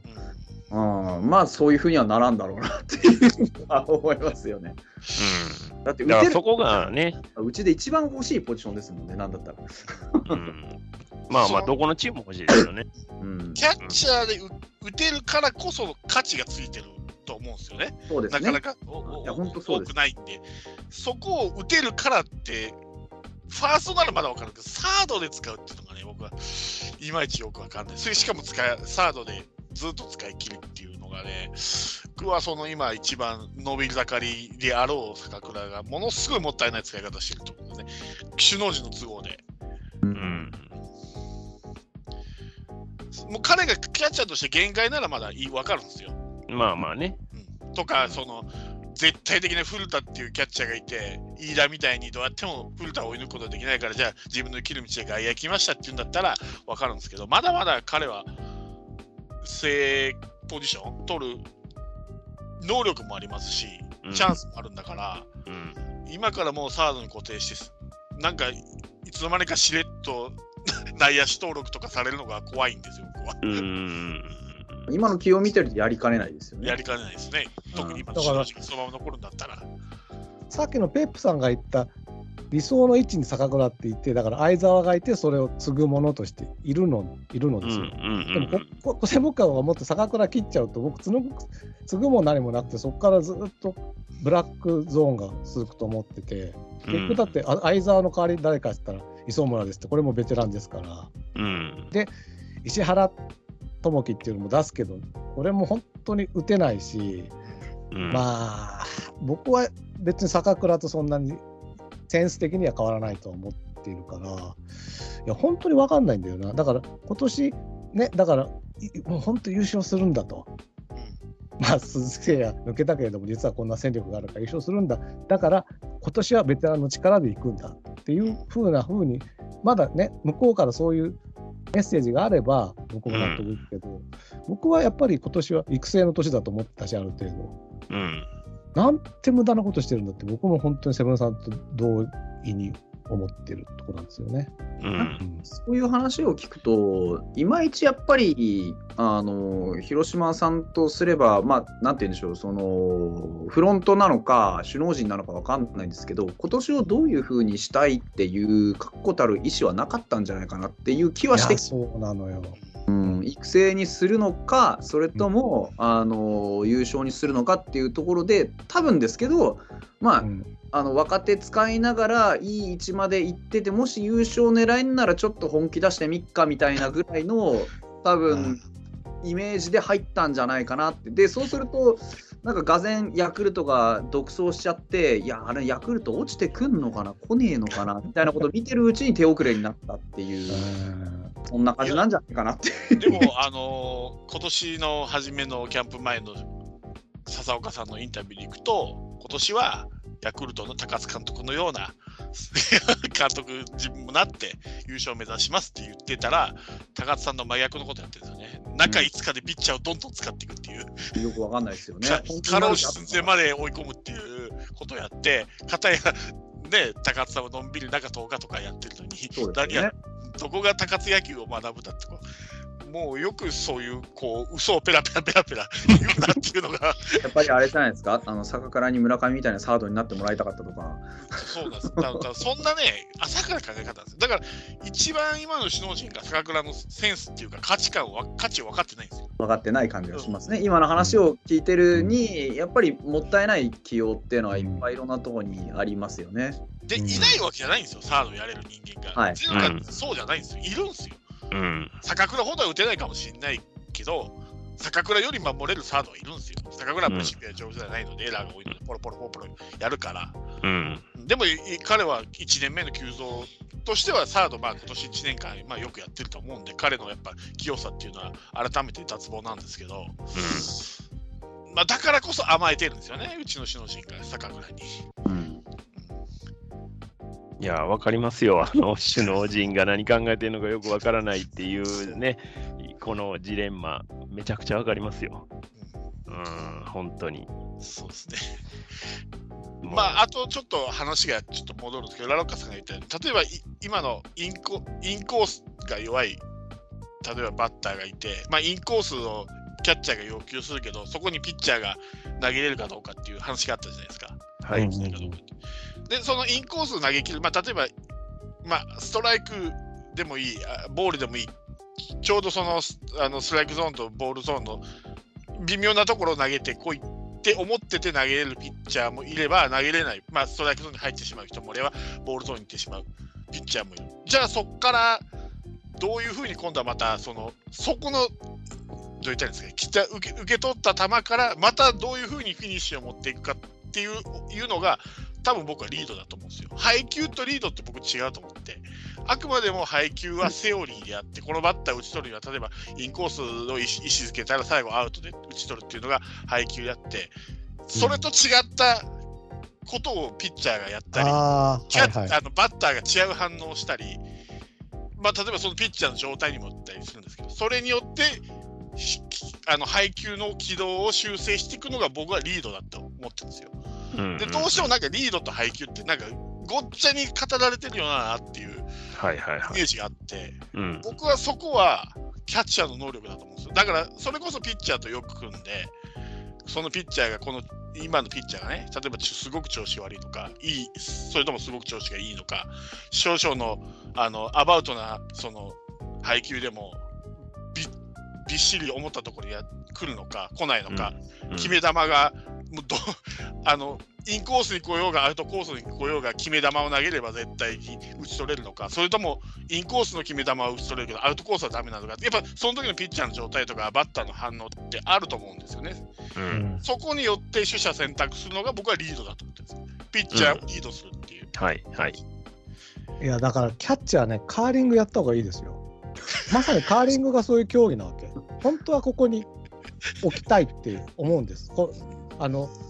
なんつうの？あの配球はあるんだけど、うん、絶対そこにはいけないですよその氷の状況とかで。まあそうですね。必ず配球じゃない配球で置きたくないところに置いたけどでもそこにもう1球目は投げるんだと決めたとして次の2投目は投げなきゃいけないわけなんですよね。っていうことでしょ？だそこにボール来た時にそこに置いた時にじゃあ次はじゃあどこに石を置かなきゃいけないでもその石もずれるんですよ。そう。だから、これね、本当そのリードっていうのはカーリングと同じだと思ったな、今聞いてて。そうそう、うん、そうだと思うんですよ。だから同じようなリードをしてると、相手にも読まれるし、ああの配球してると、リードせずに配球だけでいくと、相手にも読まれるし、それはインコース、インコース来りゃ、次アウトコース来るよなとか、アウインコースが一気も来なかった来なかったら、ずっとアウトコースだろうか、それはリードじゃないんですよ。ただの配球なんですよ。配球で言えば確かにアウトローなんです、困ったら。なバットから一番遠いから、ボールが。一番力が入らないから、長打は出にくい。だけど、そのアウトに持ってくるために、インコースを投げて意識するんだけど、それがストライクになるか、ボールになるかによっても、また組み立てが変わってくると思うんですよね。そうですね。そこをくまたどういうふうに組み立てていくかっていうのが、多分僕はリードだと思うんですよ。うん、だからここに配球してって言ってサイン出して投げたけど、うん、来たとこは別のとこでやったけどそこがキャッチャーとして配球してって言ったこととして次の球は要求しなきゃいけないってことでしょ？そうそうそうもしかしたらストライク取りに行かなきゃいけないかもしれないし、うんうん、次もボールでいいかもしれない、うんうんうん、どういうふうにそのフィニッシュに持っていくかっていうのを、うん、で、僕のこれ考えてキャッチャーやったことないか分かんないけど、多分キャッチャーって三振取りたいはずなんですよ。ピッチャーもそうだけど。打たれるよりか、打って取らせるよりかは三振。特にキャッチャーが一番いいの、いいと思うのは、僕、見逃し三振だと思うんですよ。予想だにもしないところに球を投げたっていうのが、多分キャッチャーの中で一番よしと思うことだと思うんですよ。で、ピッチャーは空振りだと思うんですよ。打てると思った球を空振って打てなかったっていうのが、ピッチャーをよしと思って、キャッチャーは逆に見逃しがよしって思う、これ僕の想像ですよ。本当にそうかどうか分かんないですけど。うん、ってことは、見逃すってことは、想像だにしなかったところに想像しない球を投げたら、まあ、見逃すじゃないですか。変化球だと思ったらストレート来たとか。そ,、れはまあキャバッターの裏を変えたっていうんで、僕多分キャッチャーとしては一番気持ちいいんじゃないかと思うんですけど、うん、でそそこに持ってくるために、じゃあ、その前はどうするか、その前はどうするかっていうのをどう組み立てていくかっていうのが、で、ピッチャーのその自分のところのピッチャーをどういうふうにそこにまで引っ張っていくかがリードだと思うんですよね。うんこれはやっぱり経験しないと、でその経験っていうのは、そのバッターも、例えば、まあ、例えば何回も例え出して悪いんだけど、村上をどうやって抑えるかっていう、このピッチャーで、じゃあピッチャー先発、栗で、バッターは村上です。栗の調子が悪いです。村上はめちゃくちゃ調子いいですってなった時に、どうフィニッシュに迎えるかっていうのを考えるのがリードだと思うんです。そこへ引っ張っていくピッチャー。そうですね。はい。うん。そこがただの配球になっちゃうとやられるんだと思います。ピッチャーの状態が悪かったです。うん、うん、そうですね。そうです。そこはデータとか。そうなると、固定性がいいのかなとか思ったりもするんですけどね。もうそこが難しいところなんですけど。まあ、どっちも一長一短あると思うんですよね。固定性も。まあ、当たり前のことなんですけど、併用性もね。うんうんうんうん。だから我々がこう疑問に思ってることをどれぐらいその考えてやってくれてるのかがよくわからないっていうのが問題ですよね。そうですね。うん。まあ当然、それは素人が考えること以上のことは考えてやってくれてるはずと思ってるんですけど、そうは見えないっていうところが、そうこうね、あのカープファンもタイガースファンも、そこは共通してるのかなっていう気持ちはあるんですよね。で、そのそのリードっていうのを感じたのが僕がさっき言った あの矢崎の22球なんですよ。あそこからよくを0点に抑えたなっていうのはもうやっぱり矢崎っていうストライクがアバウトな投球がアバウトなピッチャーをいかに 0, 0点で抑えるかこっちが失点せずにも うまく持っていくかっていう能力は僕はさすが磯村違うなと思ったんですよ、ありましたね。そういうあれもね確かにね、うん、あれは完全リードですよ磯村、うんうんうん、あれ多分同じことを石原そのまま石原マスカって言ったら絶対打たれてます、うん、まあまぐれで抑えることはあるかもしれないですけど実力では抑えれると思いますよね。あれもやっぱ磯村さすがだなと思っても 全然違うなと思って、うん、完全に何ですかね締まるってこういうことなんだなっていうぐらいビシッとなりましたからね、あとあの時の守備は。キャッチャーによってこんなに変わるんだっていうのを僕は球場で肌で感じたので、うん、ちょっと感動しました、あのあの試合はうん。ここまで成長したんだ、磯村って、逆にそういうところもありましたし。なかなかね、これがまた難しいんですよね、このうん、リードっていうのは僕は一筋縄ではいかないと思いますよ。もちろんそうですね。はい。話題が止まりましたけど。いやいや。何かあれば。いや、だそれについて考えてたんだけど、ああそうだなと思って。だから、どうしたらそのなその力が備わるのかなとかね。でもそれはやっぱ経験に近いのかな。例えば、それってやっぱり前日のブルペン会議ではダメじゃないですか。ブルペン会議では村上、まず1球目こうして、2球目こうして、3球目こうしてってやって抑えようぜって決めるけど、1球目がまあそこにいかなかったらどうしようって話ですもんね。うん、そこからはもうキャッチャーの能力、キャッチャーしかどうしようもないですもんね。予定通りいかなかったことって、コーチはどうしようもない、うん、できないですね。はい。そこからどうやって立ち直るかっていうのはもう、キャッチャーの力ってものすごい大きいと思います。まあ、ピッチャーそれは関係は石原から、石原からその磯村に変わったのは、うん、その21何球かの途中なんですか？その前です。その前に石原に、えー、代打が出たんですよ。ああ、じゃあ、ランダー戦だったんで、石原フォアボールかなんか3つ出しちゃったのも磯村ではあったけれども、うん、その後しっかりだからああ今日はこんな感じかっていうのを把握した上でそうそうそうそうあ戦術を変え戦術というかリードを変えたっていうことだそうそうそうそうそう。なるほど、そこの変えられる人とそのままいっちゃっていっちゃ流れにそのまま引っ張られてそう。そうそうそうそう。結局出たランナー全部変えちゃったよっていうことが多々ある、うん、そうですね。確かに。そうそうそうそうそれって、うん、はいはい、いいですよ。あいや、あのー、そのセブンさんがおっしゃる、その21球、22球ですね。あ22球、22球を踏まえた上で、じゃあ、それをベンチがやっぱりそのどう考えてるかっていうことですよね、結局ね。ねそこ大事ですね。うん。あの、ファン目線でそこがやっぱすごいと思った。じゃあ、プロのベンチ、プロの球団関係者は、それをどう感じたかっていうことだと思うんですよね。そうですね。うん。だからそこが見えないのが、この不信感にもつながるし、結果もついてきてないから余計に、ほら、やっぱりって、やっぱり我々としてはなるじゃないですか。なりますよね、それは。うんだから、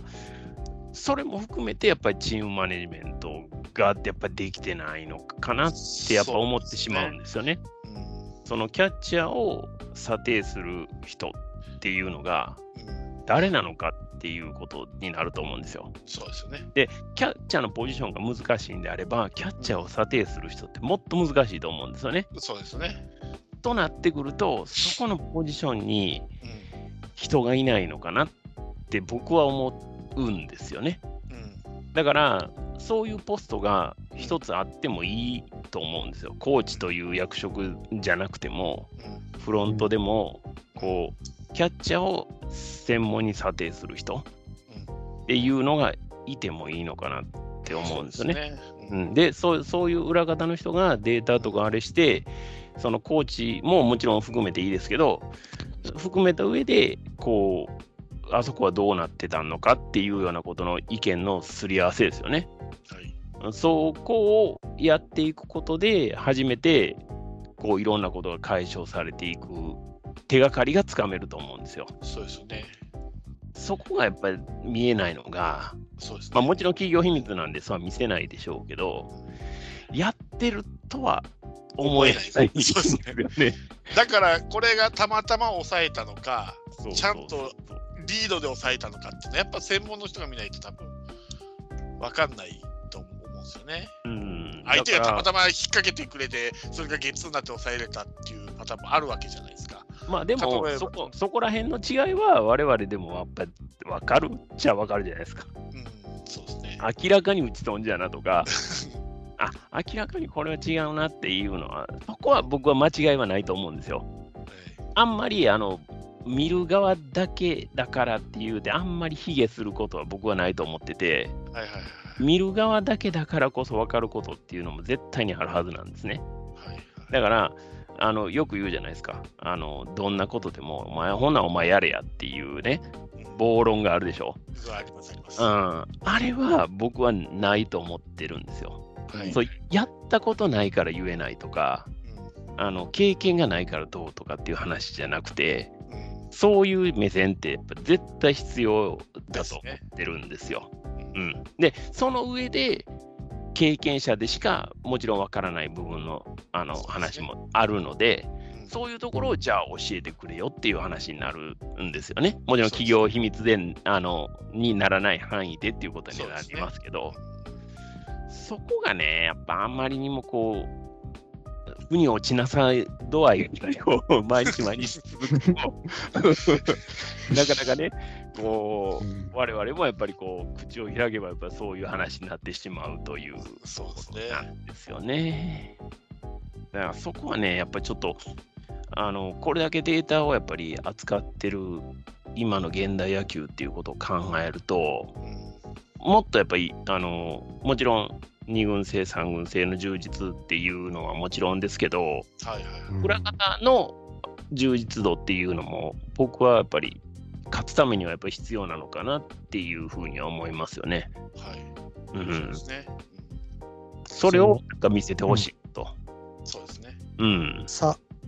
その辺のだからキャッチャーの査定とか見る人もそうだけど、なんかどうもやプロ野球を見てると、バッテリーコーチってあんま重視されてないような気がするんですよね。うん、前もバッテリーコーチ何やってんだって ここで言ったこともあるんだけれども、うん、いや意外と重要なんじゃないですかね。いや、めちゃくちゃ重要でしょ。だから、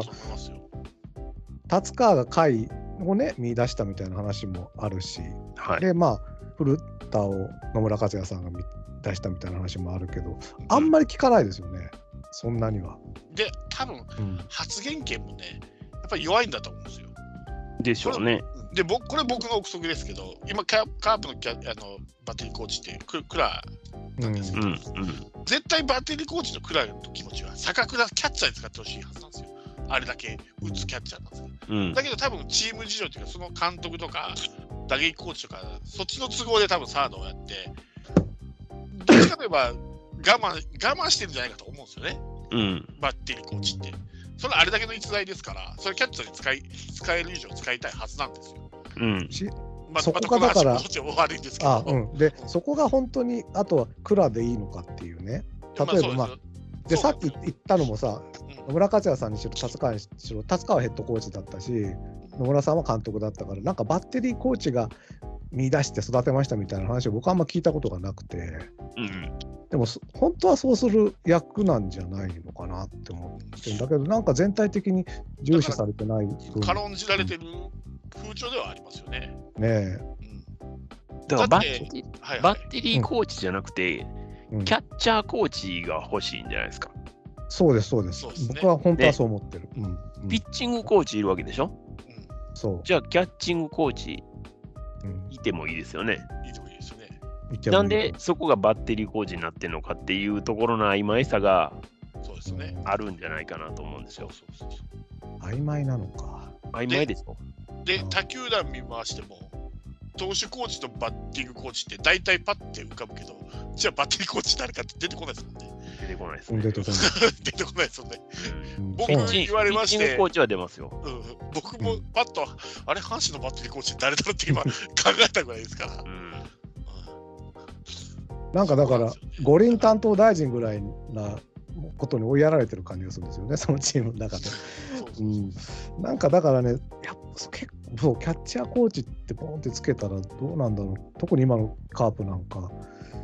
みんな伸び悩んでるんだから。バッテリーコーチってだからいらないんじゃないですか。逆にピッチングコーチとキャッチングコーチで、で、バッテリーのことはピッチングコーチとキャッチングコーチ、プラス選手で、ミーティングをやればいいと思うんですよ。うんうん、バッテリーコーチってだってね、まあ名称だけの話かもしれないですけど、まあそうかもしれないですよね。うん。単純に。キャッチャー経験者がやってるから。やっとほぼほぼそうですからね。ねピッチャー経験者がやることないですからね、バッテリー。うん充電しなきゃ動かないのかみたいな、ね、バッテリー違いでね。違いますね、すみません。はい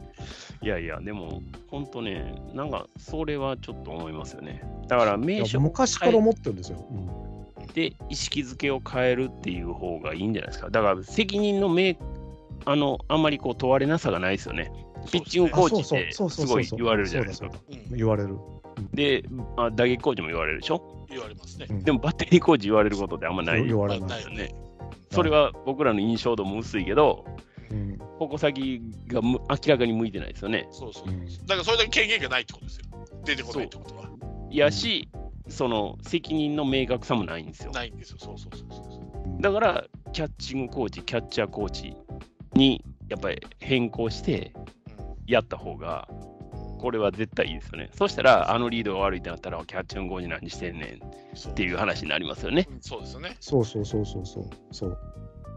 で、だからそのキャッチャーコーチのなんか人材のなさがそのその辺の話が全く出てこないみたいなところにもなってるのかな。そうだからあのバッテリーコーチっていうのが、うん、多分めちゃくちゃ安いと思うんですよ。でしょうね、おそらく。安安く見積もられてるし、実際安いと思う、うん、でも本当はそこにお金をかけなくちゃいけなくて、例えば、まあ、谷繁なり、古田なり、まあ、もちろん監督の経験者ではありますけど、本来はあれぐらいの名捕手だった人が、そこのポジションに入ってやる。っていうことが、多分そのバッテリーコーチの地位向上にもなるし、そうですね。いや、本当です、ね、ひょっとしたらチームを強くする、すごい近道かもわからないですよね。いや、うんうん、そこをやってみる。そうそう、そこを例えば、広島であれば倉さんがコーチやったり、まあ、阪神である藤井がコーチやったりとかなってるっていうのが、なんか問題なのかなっていう気はしてきましたね。そうですね。話をしてると。そうそういやいや、本当に。で、それだけ、それだけの力を持った人がキャキャッチャーコーチがバッテリーコーチになれば、どういうふうなリードをしていったらいいかっていうのも、多分共有できると思うんですね。そうそうそうそうそうそう。一軍のキャッチャーで。うん、でこう、ここのバッターはこうやって崩していこうぜって。で、こうなった時はこうしていこうぜって決まり事を作って、それがまあ1軍に3人キャッチャーがいるんだったら、3人で共共有すれば、それこそ併用で3試合とも違うキャッチャーでも、ある程度のことはできると思うんですよね。うん。うん、だけど、そこが いまいちな、いまいちだからかどうかわかんないですけど。うん、あんまりだからピンときてない、我々がピンときてないイコール、あんまりコーチとしてもそんなに重要視されてるようには思えない。思えないですよね。そうね。うん。だから、おそらくスターティングメンバーも決めるにも、多分打撃コーチが決めるでしょうから。っていうことは、キャッチャーも打撃コーチが決めるってことじゃないですか。今日はこの、うん、今日はこの、例えば横浜なので、磯村行きましょうって、多分言ってもどこまで通用するかですよね。そうですよね。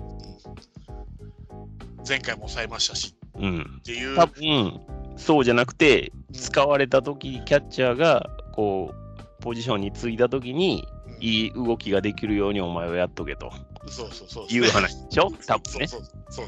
そう攻撃は任しとけ。うん、こっちに任しとけ。そうそうそうそう。うん。だからそこがやっぱちょっと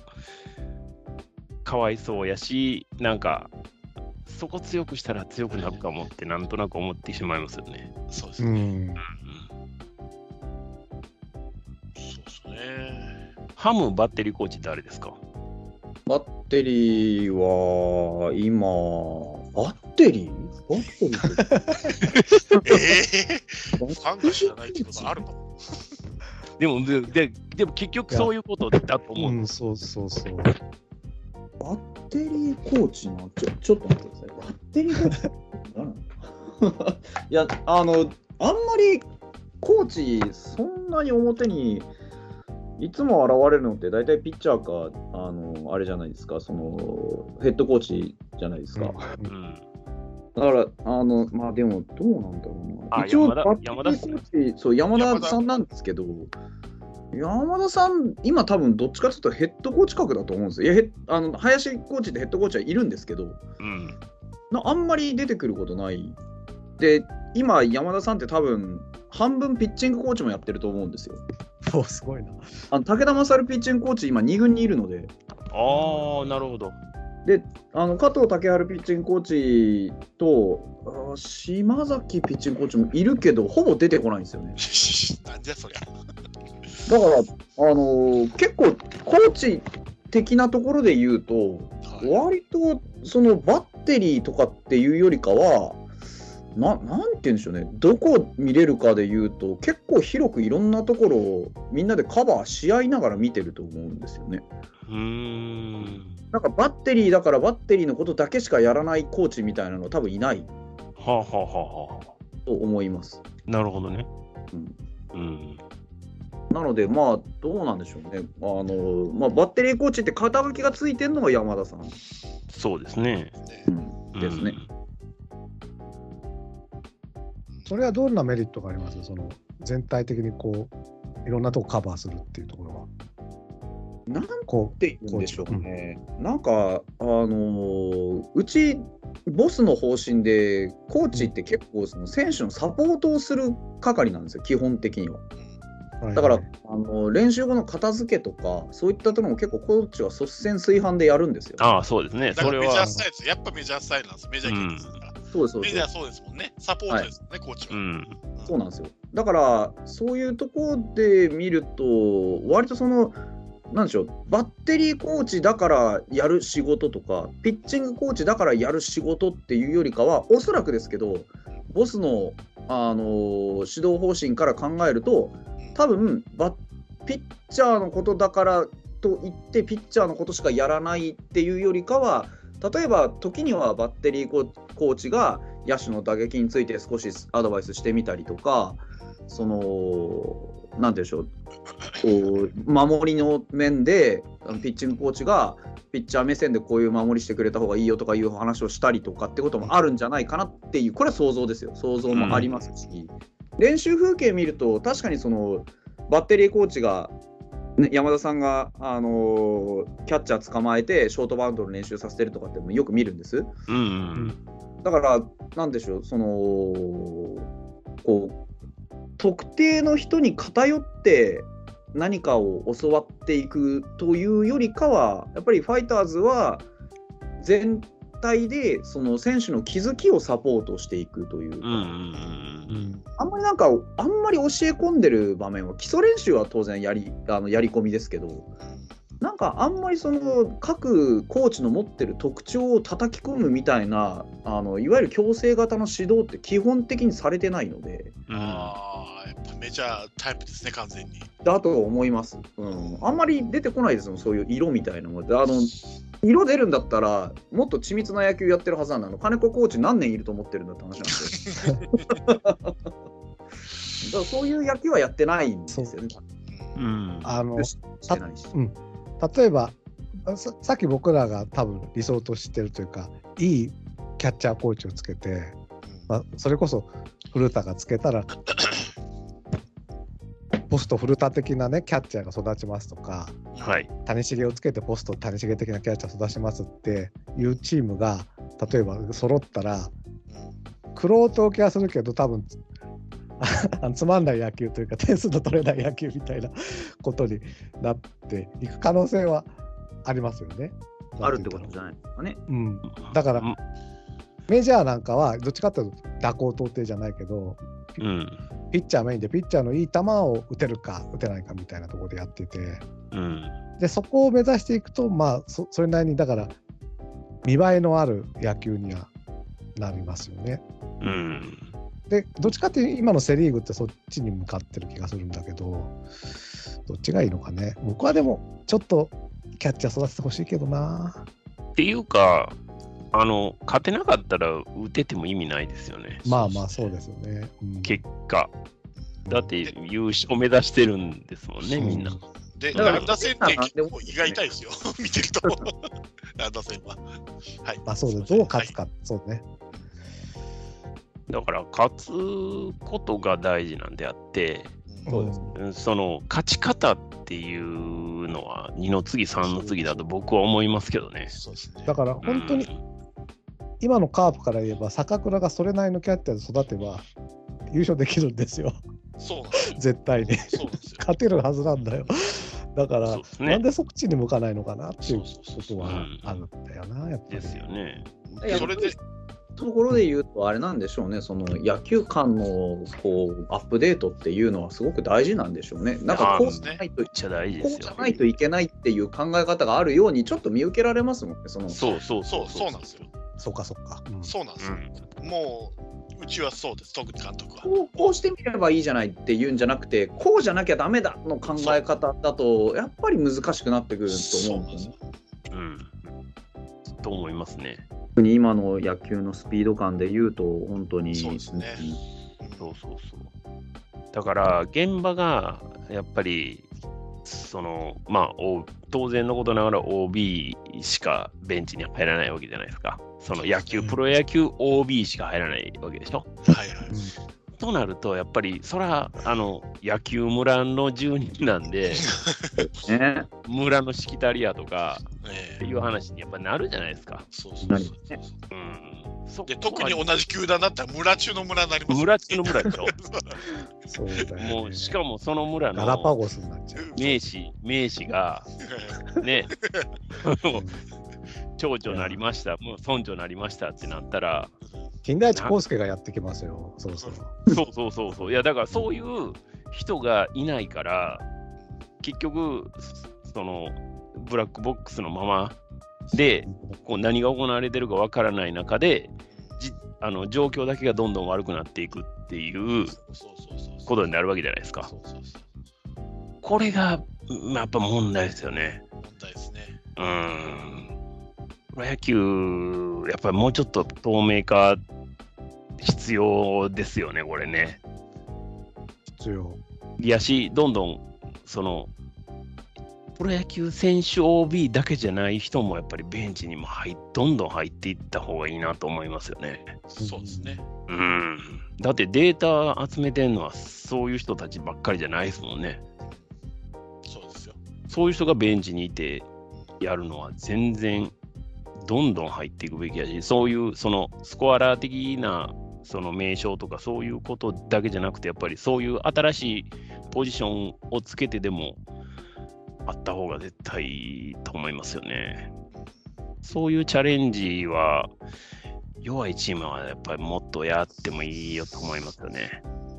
それこそあの日本シリーズとか CS なんて短期決戦なんだから短期決戦に強いったら高校野球の監督なんてしょっちゅう短期決戦じゃないですか。いやそうそうそう だからそういう人を例えば引っ張ってくるとかね高校野球の監督経験者を作戦コーチじゃないけど、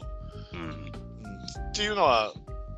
ありっちゃありですよね。あいや全然ありやと思うんですよ。まあそのもうこうこうした方がいいとか早めに変えた方がいいとか。そうそうそう。多分そういう一発勝負短期決戦ばっかりやっているますから高校のコーチとか監督とかいうのは。ねまあ、あのプラマ規定とかそういうのうんぬんとかも全く度外視してそうです、ね、そういうのはあってもいいですよね絶対、はい。うん、僕は諸角さんだなカーリングの。野崎さんをコーチすべきだと今日は思っちゃった野球の？カーリングの？カーリングの男子の今一番手ですよ。が野球の？な何？ババッティングコーチですか？あもう作戦コーチこの球投げたったらもうもう全部サイン出してくれるから。キャッチャー。こうなったらこうしようこうしようっていうその臨機応変さがもうすごいです。でもね、そういう話を今してると、結局、あの、ファイターズ、やっぱりすごいなって言われて。いや、今思ってほしいですよね。ね、今年のキャンプ、そういえばっていう話になるわけですよ。いろんな人連れてきたでしょ？っていう。そうそうそうそう。結局ね、こう、それを見てんのに、さも自分らが発見したかのごとく今喋ってましたけど、当の昔にやってる人がいるっていうね。いや、これはやっぱりね、希望し、希望をやっぱ持っちゃいますよね。いや、そういう意味では革新的ですよね、西山って。何年か前も確かプロ野球経験しない人がヘッドコーチだったり。ああ、そうそうそう。だから、プロ野球の経験がない人をヘッド、アイコーチとかですよね、えー、あの。ヘッドコーチに持ってきたりとかして、まあ、その結果はどうこうじゃなくて、やってみたらいいじゃんってことで、やってみる。本当そう。そうそう。本当そうですよね。そうです、そうです。そうなんですよ。そうそうそうそう。ね。どうせ失敗するんですよ。そう。そう誰がやっても。最初からなんかうまくいくことってないので、だからうちうちの場合は、ショートスターターとかもそうです。まあ、なんだったらあの最初の方に出てた抑えキャッチャーもそうですけど、そうですよね。あのなんか、ああいうのって先んじてやっておいて経験値積んでおけば、いつかその時代が来た時にうちが一番になるんですよ。そうですね。そうそうそうそう。そうだよ、ね。だ結局さっきあの、6年に1回以上すればいいって言ったけど、6年中5回は失敗してもいいわけだもんね。そうそうそうそう。で、どっか1個優勝すればいいわけで。で、何にもしないでいると6年間失敗し続けるんですよね。それがね、何ターンも続くんですよ。そうだよ。6年、12年、18年で続くんですよ。そうだよ。何をし何をしてる4ターンは続くっていう話。本当に。何人の人間が成人すると思ってんねん。だ。えー、だからそれって桜田ファミリアもできちゃいます。いや、ほんまですよ。日本の球界のこうな漫然とこう球団を運営していく感じですよね、本当に。なんか、何年に1回優勝すればとかっていうところと、まあ、うん言うわけじゃないですけど、本当、パ・リーグはそういうふうに漫然とやったらずっと優勝できないので。うんあのなんでかっていうとやっぱりホークスが率先してこうずっと強くありたいと思ってチームを運営してるじゃないですか。そうですね、だからもう尽きることがないんですよね。ほっといたらホークスずっと勝つんで。うん、うん、だからそれにどう対抗していこうかっていうふうに考えていったら1年1年その時その時とかっていうその短期のチーム運営してたら絶対無理なんですよ。そのね、ね、選手が成長するとか衰えるとか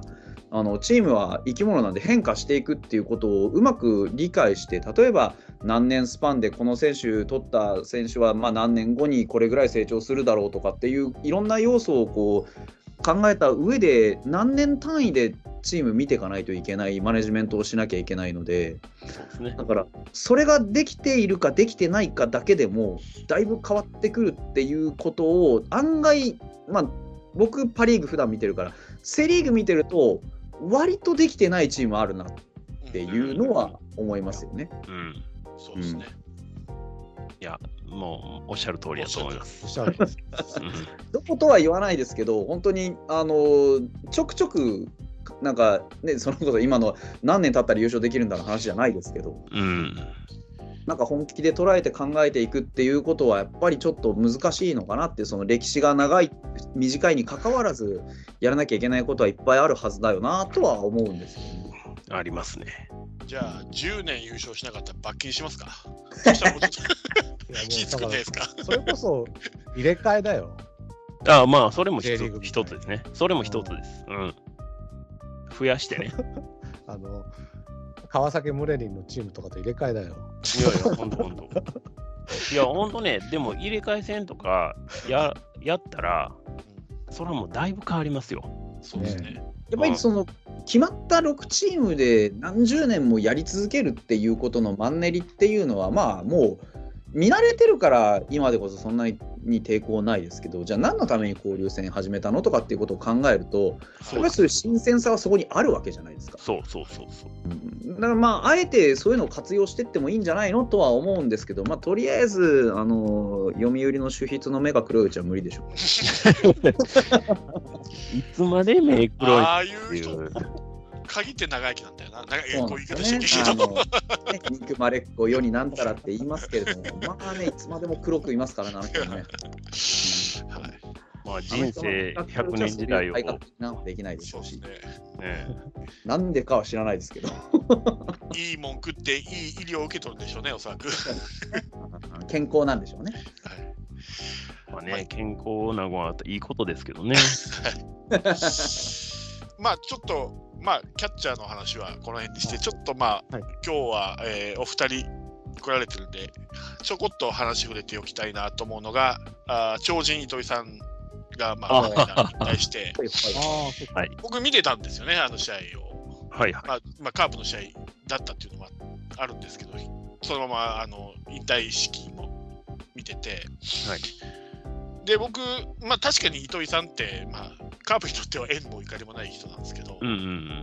うん、結構好きな選手ではあるんですよ、僕は。はい、はい、まあ、憎めないキャラっていう彼の性格、プラスやっぱりあれだけの抜群の身体能力があって、当時はまあメジャーに最も近い男って言われて、まあ、結局メジャーに行くことはな、はい、できかなわなかったですけど、うん、まあ、日ハムでね、ピッチャーで入ったのに 野手に転 全くセンスがなくて野手に転向して、で、まあそこからまあね、まさかの大型トレードでニックス行って、うん、まあ、FA 阪神に行ったわけですけども、はい、ちょっと糸井さんについていろいろお話できればなと思って、なるほど僕もあの好きな選手の一人ではあるので、うんうん、まあ、えっと、あれは梨田さんの時ですかね、入ってきたのは。そうだったと思いますね。で、ピッチャーやったけど、全く。まあ、ストライクが入らないピッチャーはピッチャーない なんでピッチャーに取ったんだよって話ですけど。うん、まあ、身体な球が速かったんですよね。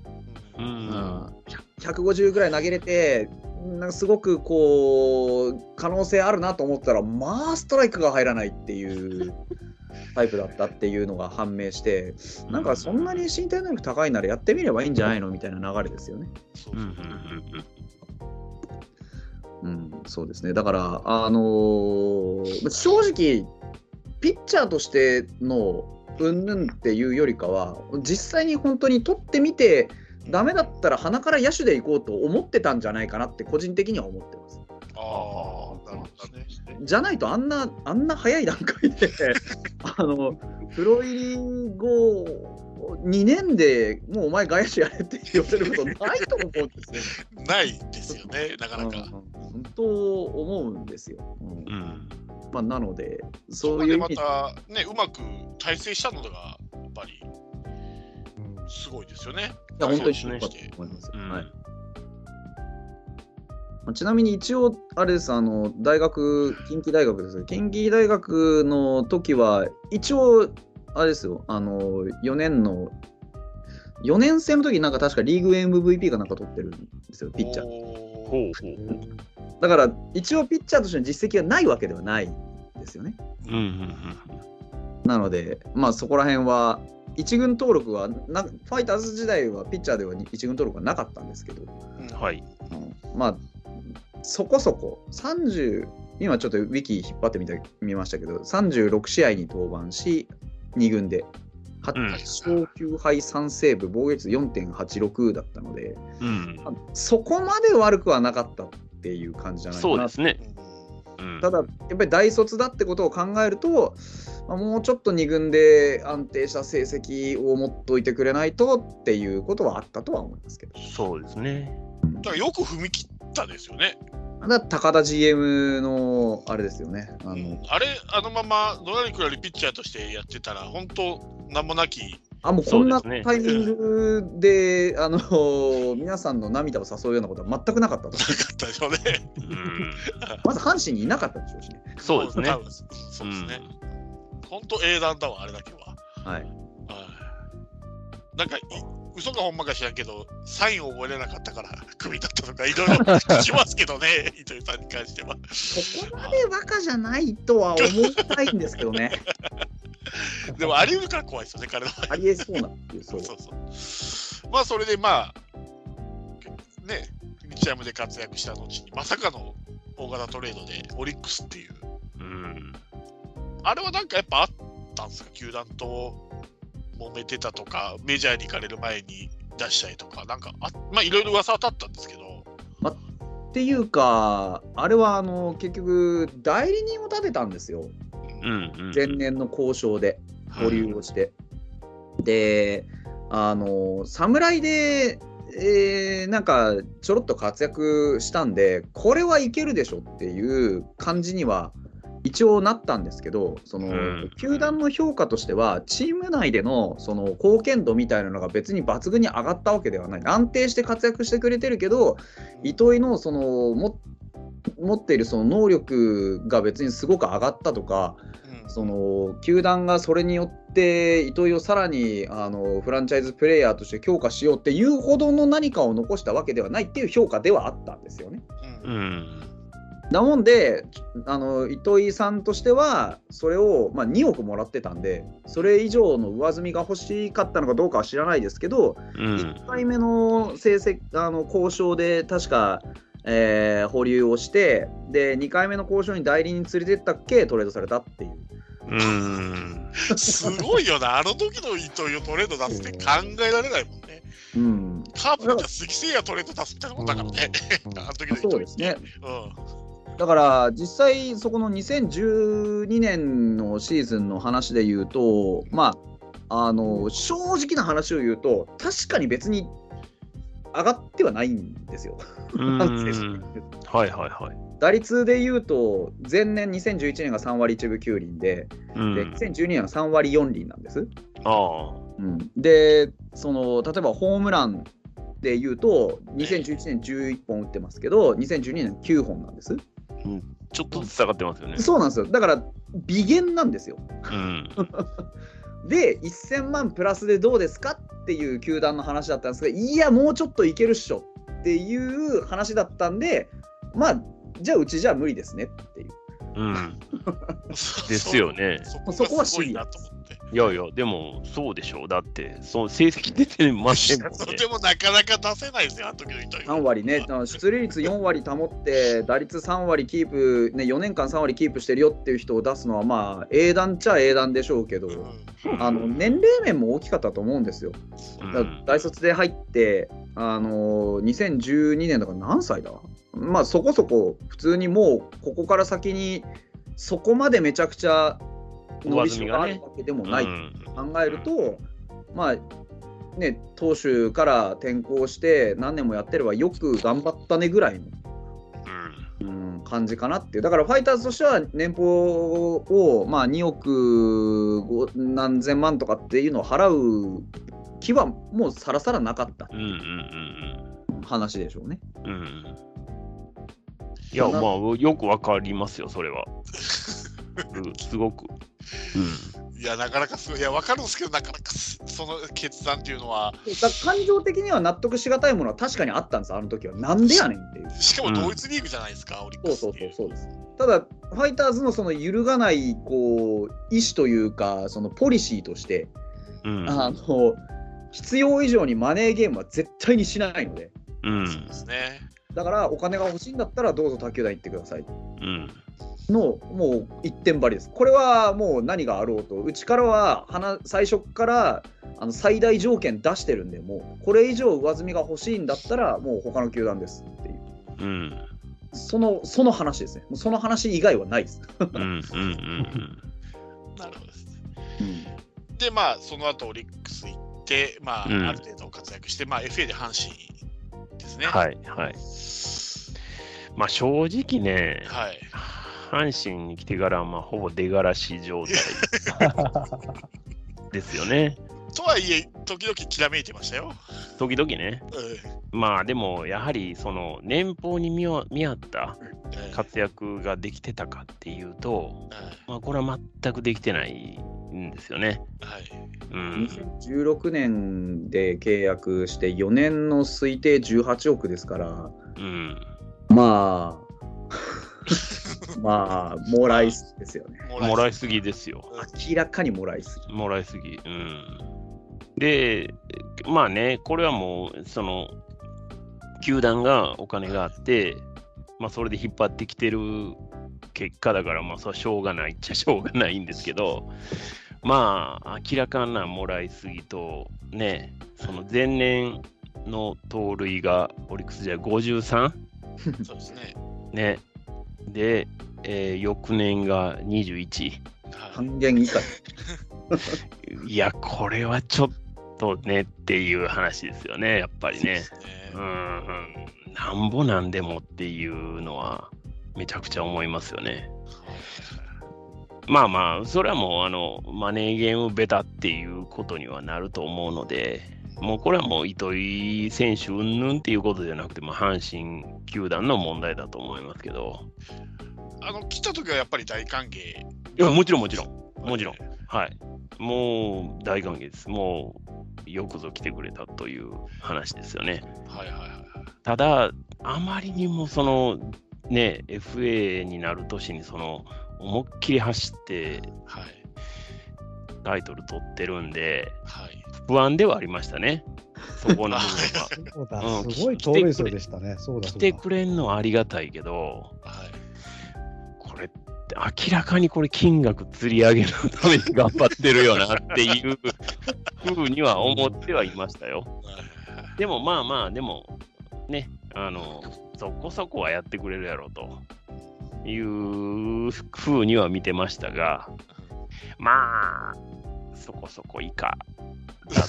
たかなという。かろうじて3年間ぐらいは3割前後でキープはできてるんですけどね、だから、その期待値が高すぎる契約をしてるので、そうそうそうそう。結局はコスパの話になってきちゃうんですよね、糸井さんとか阪神でやる。そうそうそう、そうなんですよ。だから、あの、なんでしょう、だからまた手前にその話ですが、ファイターズが、いや、2億1000以上出せないでしょって言ってた理由がここですよね。うん、そうそうそうそう。結局がピークだっていう、うん、この成績がピークだっていう見切りであったのが結果的にはもうこの引退っていうことで振り返ってみると正しかったっていう。うんですです。2016年に阪神に入ったってことですよね。2017ですね。17か。うん、つまりあれで、あの金本さんと言ったですよね、あの監督が。違う？えー、そうかな？そうですよね。確かに。だから、うん、食い合わせも悪いですよね。金本さんってほら、若手を育てようみたいにしてたのに、っていうところもないですかね。なんかちょっとタイミング的にもあんまり良くなかったみたいな。いや、うん結局、まあ僕は実力の世界だと思ってはいるので、別に若手だろうが、あのベテランだろうが、数字さえ上げてくれればっていう、うん、ふうには思ってるんで、別にそれは全然、じゃあ糸井選手の存在が若手のその成長を阻害したとは思わないですけどね。うん。むしろ、うん、そうであれば若手はやっぱり押しのけないといけないっていうのは、うん、まあここ数年のそのベンチの糸井選手のあの使い方？あそうかを考えるとやっぱりこの成績のベテランを押しのけることもできないのかっていうのは思いますよね。うんうん、やっぱり。糸井福留の2倍看板の時ありましたもんね。糸井福留でね。うん。確か、そうだった。うん、だから、やっぱり、ね、ベテランの成績上がらへんやったら、やっぱ、おお、もう、ベンチに追ってくださいよと。僕が代わりやりますんでっていうぐらいの選手がやっぱり出てきてほしいとはずっと思ってましたよ。やっぱつくづく見てると本当に別に悪い成績じゃないし何だったらむしろいい成績の方なんですけど金がかかりすぎてるっていうそうそうそうですよ。まあこれはね あの完全なその球団のマネーゲームのまずさ になるので一人のせいではないですよね。そうそうそう仕方だだって出してくれるって言ってるのをもらってるだけなんでそうそうそうですよね。ただもらってる限りは、せめてもうちょっと頑張ってくれへんかとは、ファンは思う。ですね。今後4億とかってもらうのとも3割3分ぐらい打ち続けてくれないと割に合わないです。本当、本当、本当。いや、今もね、あの、糸井選手に限らずなんですけど、うん、日本のプロ野球選手の年俸ってやっぱりちょっと高すぎると僕は思ってるんですよ。そうですね。うん、で、上がり続けるなんてありえないいやそうなんですよね。思うんですよ。あのやっぱり成績に応じて上がっていくのは確かなんですけど成績に応じて上がるってことは成績に応じて下がるってことでも表記伝えてないとおかしいんですよ。そうなんですよ。だからやっぱりね一人の選手が7億とか8億とか日本のパイの数を考えてありえないですよ。そうなんですよね。そんな。ちょっとメジャーを意識してるのかなそういうところは。いや、ちょっとね、あまりにもやっぱり、なんかこう、業界のことをやっぱ考えなさすぎるというか、うん、あの日本のやっぱり現状っていうの全然考えてないなっていうのはやっぱ思いますよね。うん、親会社にお金があるとかないとかっていう話じゃなくて、うん、っていうのは思いますよね。だから、こういう話になっちゃうっていうね。マネーゲームになって、で、お前、4億も出てそれかよって、いや、まあ、なるじゃないですか、そりゃ。うん、そりゃなりますよ。だってそっからゼロを僕ら何個削らなあかんのかっていう話になるわけでしょ、はい、?1 年間で稼ぐお金って考えたら。はい、そら文句も出ますよ。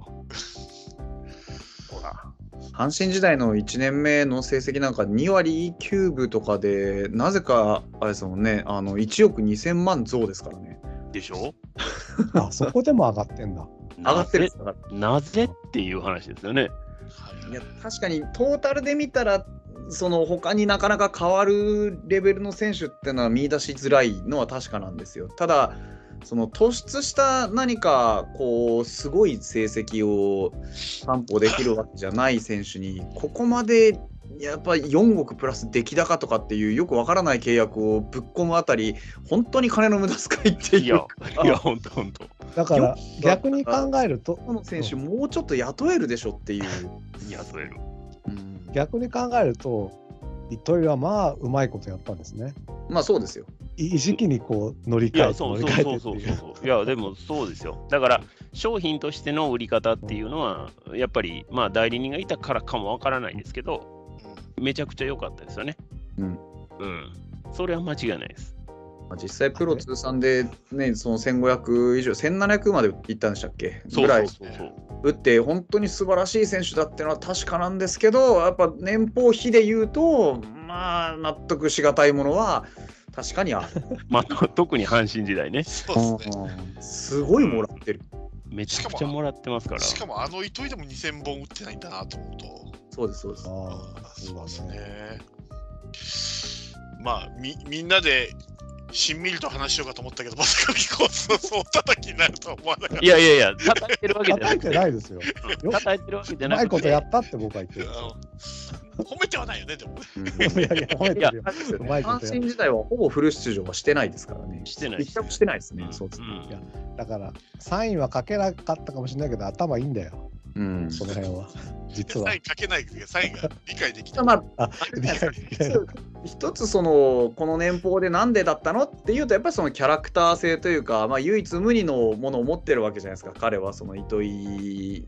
としてのその、ね、例えば超人だとかねなんとかって呼ばれるぐらいのその強烈な個性っていうのがあるそこに対するそのファンの信頼だとか期待だとかそういったところをまず含めての金額ということに一旦しておくこともできなくはないかなとは思うんですよ。それにしても高すぎるとは思いますけど、でもまあ、それぐらい替えの利かない存在感のある選手だったっていうことは、まあ間違いないだろうなとは思います。まあね。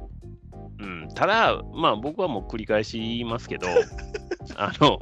成績が全てだと思ってるので、でね、はい、はい、成績が出せなかったことに関しては、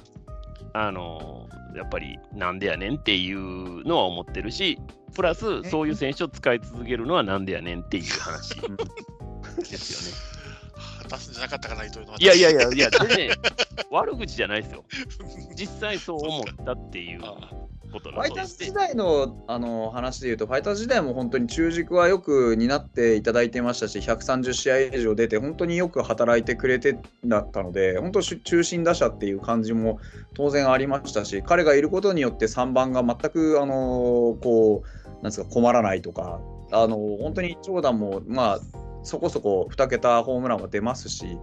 うん、だから、すごく重宝するタイプの選手だったのは間違いない。だから、あれだけ動けて、あの成績がそこそこ残っていく選手がいると、本当にやってる側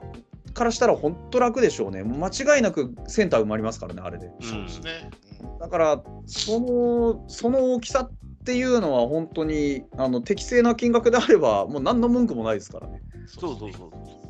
だから適正ではなかったってことですね、要は。だから結局のところは、本当にあの、まあ、お金払ってる人が納得する値段なんだったらそれでいいんじゃないですかって。いやいやそうそうそう。だからそれが僕らがの感覚からはやっぱ大きくかけ離れてしまっていたので、うん、だからそこに不満がやっぱ生じるっていうことなんです。本当に頼りになるバッターではあったんですけどね、だから、こう、オリックス時代が多分ピークだったと思うんです、選手としては。ですですね。うん。だからそこの2014年の首位打者、まあ、まさか首位打者取ると思ってなかったんで、こっちも。うん、出した先で首位打者取ったんだったら、もう逆に出した甲斐がありましたまでありますよ、本当に。あ、そうなんだっていう。うんなんかね、そういう、まあ、どういう、本人がどういうつもりで阪神に移籍しますわってなったのか分からないですけど、本当にうまくやったなっていう感覚やっぱり好きなチームじゃないですか、阪神が。そうですね。うん。まあ、でもあれ、まあ、あ僕からすると、やっぱ阪神のユニフォームが一番印象ありますよ、糸井って。そそれはセ・リーグに来たから。そうそうそう。オリックスの印象が一切ないんだよね。そりゃそうでしょ。だって見てないでしょ。試合見てないやが印象あるわけない。そりゃそうだす。すいません。それは僕の主観でした。はい、結局、ファイターズ以外で勝ってないっていうあたりが、まあ、ね、そこら辺はやはりこううまくお金はせしせしめたって言い方はよくないな。お金はね、ちゃんともらえたかもしれないけど、こう優勝させるだけのものはやっぱりこう提供できなかったんだろうな。そうね。だからチームを勝たせるタイプの選手ではなかったとは思いますね。なるほど。うん。えっと、糸井さんがいるときに1回ぐらい優勝あったんですかね、2011年は勝っってるはずですよ、うち。あ、じゃあ優勝経験はしてるんですね。優勝経験はしているはず。はず。はず。彼が主力かどうかは別として。2011年は、でも 3, 3割1分9厘ですから主力ですね、バリバリですね。137試合。の代わりに3番打ってましたから。ね。うん、稲葉がなかなかそのフルで出たり出なかったりみたいな話の中で、あの代わりによく出てきてくれていたのが糸井ですから、だから、まあ、本当に打線の中軸を担う、そういうシーンでしたよ。うん、あの、うんうんうん、2011年は本当にそんな感じでしたね。まあ、あの引退式見てね、あの糸井のスピーチ見て、宇宙人だからなんか突拍子もないこと言うのかなと思ったら、割と普通に終わって。いや、そうなんですよ。あの、だからびっくりしました。あ普通に喋れるようになったんだ。チンパンジーか。あなんか変なこと言ってない。2012年か、優勝。2012年だな。あ、2012年そう、2012年はリーグ優勝してるはずなんで。あなるほどね。地で、はい。そこで優勝してるから、プラスもっとくれっていう話にもなったんかもしれないですね。そうですね。うん、なるほどね。そうか。栗山さんの1年目か。そうですね。ね、ねあそうだそうだ。まあ、いい選手であったということはまあ間違いないので、まあ、お疲れ間違いないね。いやいや、いや本当そうですよ。だからそれはもう、あの、お疲れ様でしたっていうことですよね。ねうん、まあ、今後解説者になるのか、またコーチか何かでユニフォーム着るのか、まあ分かんないですけど、今度あでも、は YouTuber 阪神球団がポストを用意してるらしいんで、早いな。はい。まあ、その、どういうポストか分かりませんよ。その、コーチングスタッフじゃなくて、またその、オーナー付きなんちゃらとか、あのタイガースお得意の新設ポスト。そうそうそうそう。遊んで、基本遊んでていいやつですね。遊んで釣りできてるやつだ。基本遊んでていいやつ。髪伸ばしてね、釣りしていいやつですよね、あれは。いいな、あそこの。あそこに入りたいな、僕も。携帯携帯ゲームでね、ガチャやってね、うん、そうそう YouTube でアップしてとかね、それやってていい仕事。本当にお金余ってんだな。儲かってんだな。いやいや。阪急阪神は。いや、まあまあ、阪急がね。阪急さんがもうだから、来年もマルテとか、なんとか、なんとかジュニアとかいっぱい持っててくださいよ、ずっと。いやいや、さすがに、さすがにないと。うん、ロハスジュニアさすがにないと思いますと。期待したい、まあ。まあでもね、あの、今後の話としては、あの、いや、あの、今日、今日の話じゃなくてね、えー、今後の、まあ、皆さんとお話ししたい話としては、はい、そういう、その、助っ人外国人に関する話とか、うん、考え方とか、そうですね。のも、今後また話できたらなと。ああ、いいですいいですね。球団経営とか、そうですね。うん。うん、どうやるか、自分ならどうやりたいかとか、そうですね。いうこともちょっと話していけたらなと思いますね。はい。うん、はい。わかりました。はい。ではもういい感じになってきましたので、締めましょうかね。はい。はい。はい。まあ、なんか最初のテーマは忘れてしまいそうですけど、一応キャッチャーの話ということで、今日は、はい、して、まあ、最後は糸井さんで終わったわけですけども、はい。またね、あの、集まっていろいろお話をね、聞かせていただければ、すごく僕としても助かりますし、はい。最近カーブが不甲斐ないんでね、全くこのカーブの話題を、まあ、もしするとしたら、笹岡さんが辞めるって言ったときに、笹岡選手がそうやるかもしれないけど。それはちょっとあまり。ね、触れ触れる気が 多分たとえ CS 出れても多分触れないんじゃないかなと思うぐらい。絶望的な。ピッチャーまずいんだよ。そうそうそう阪神頑張って本当に。しかも、また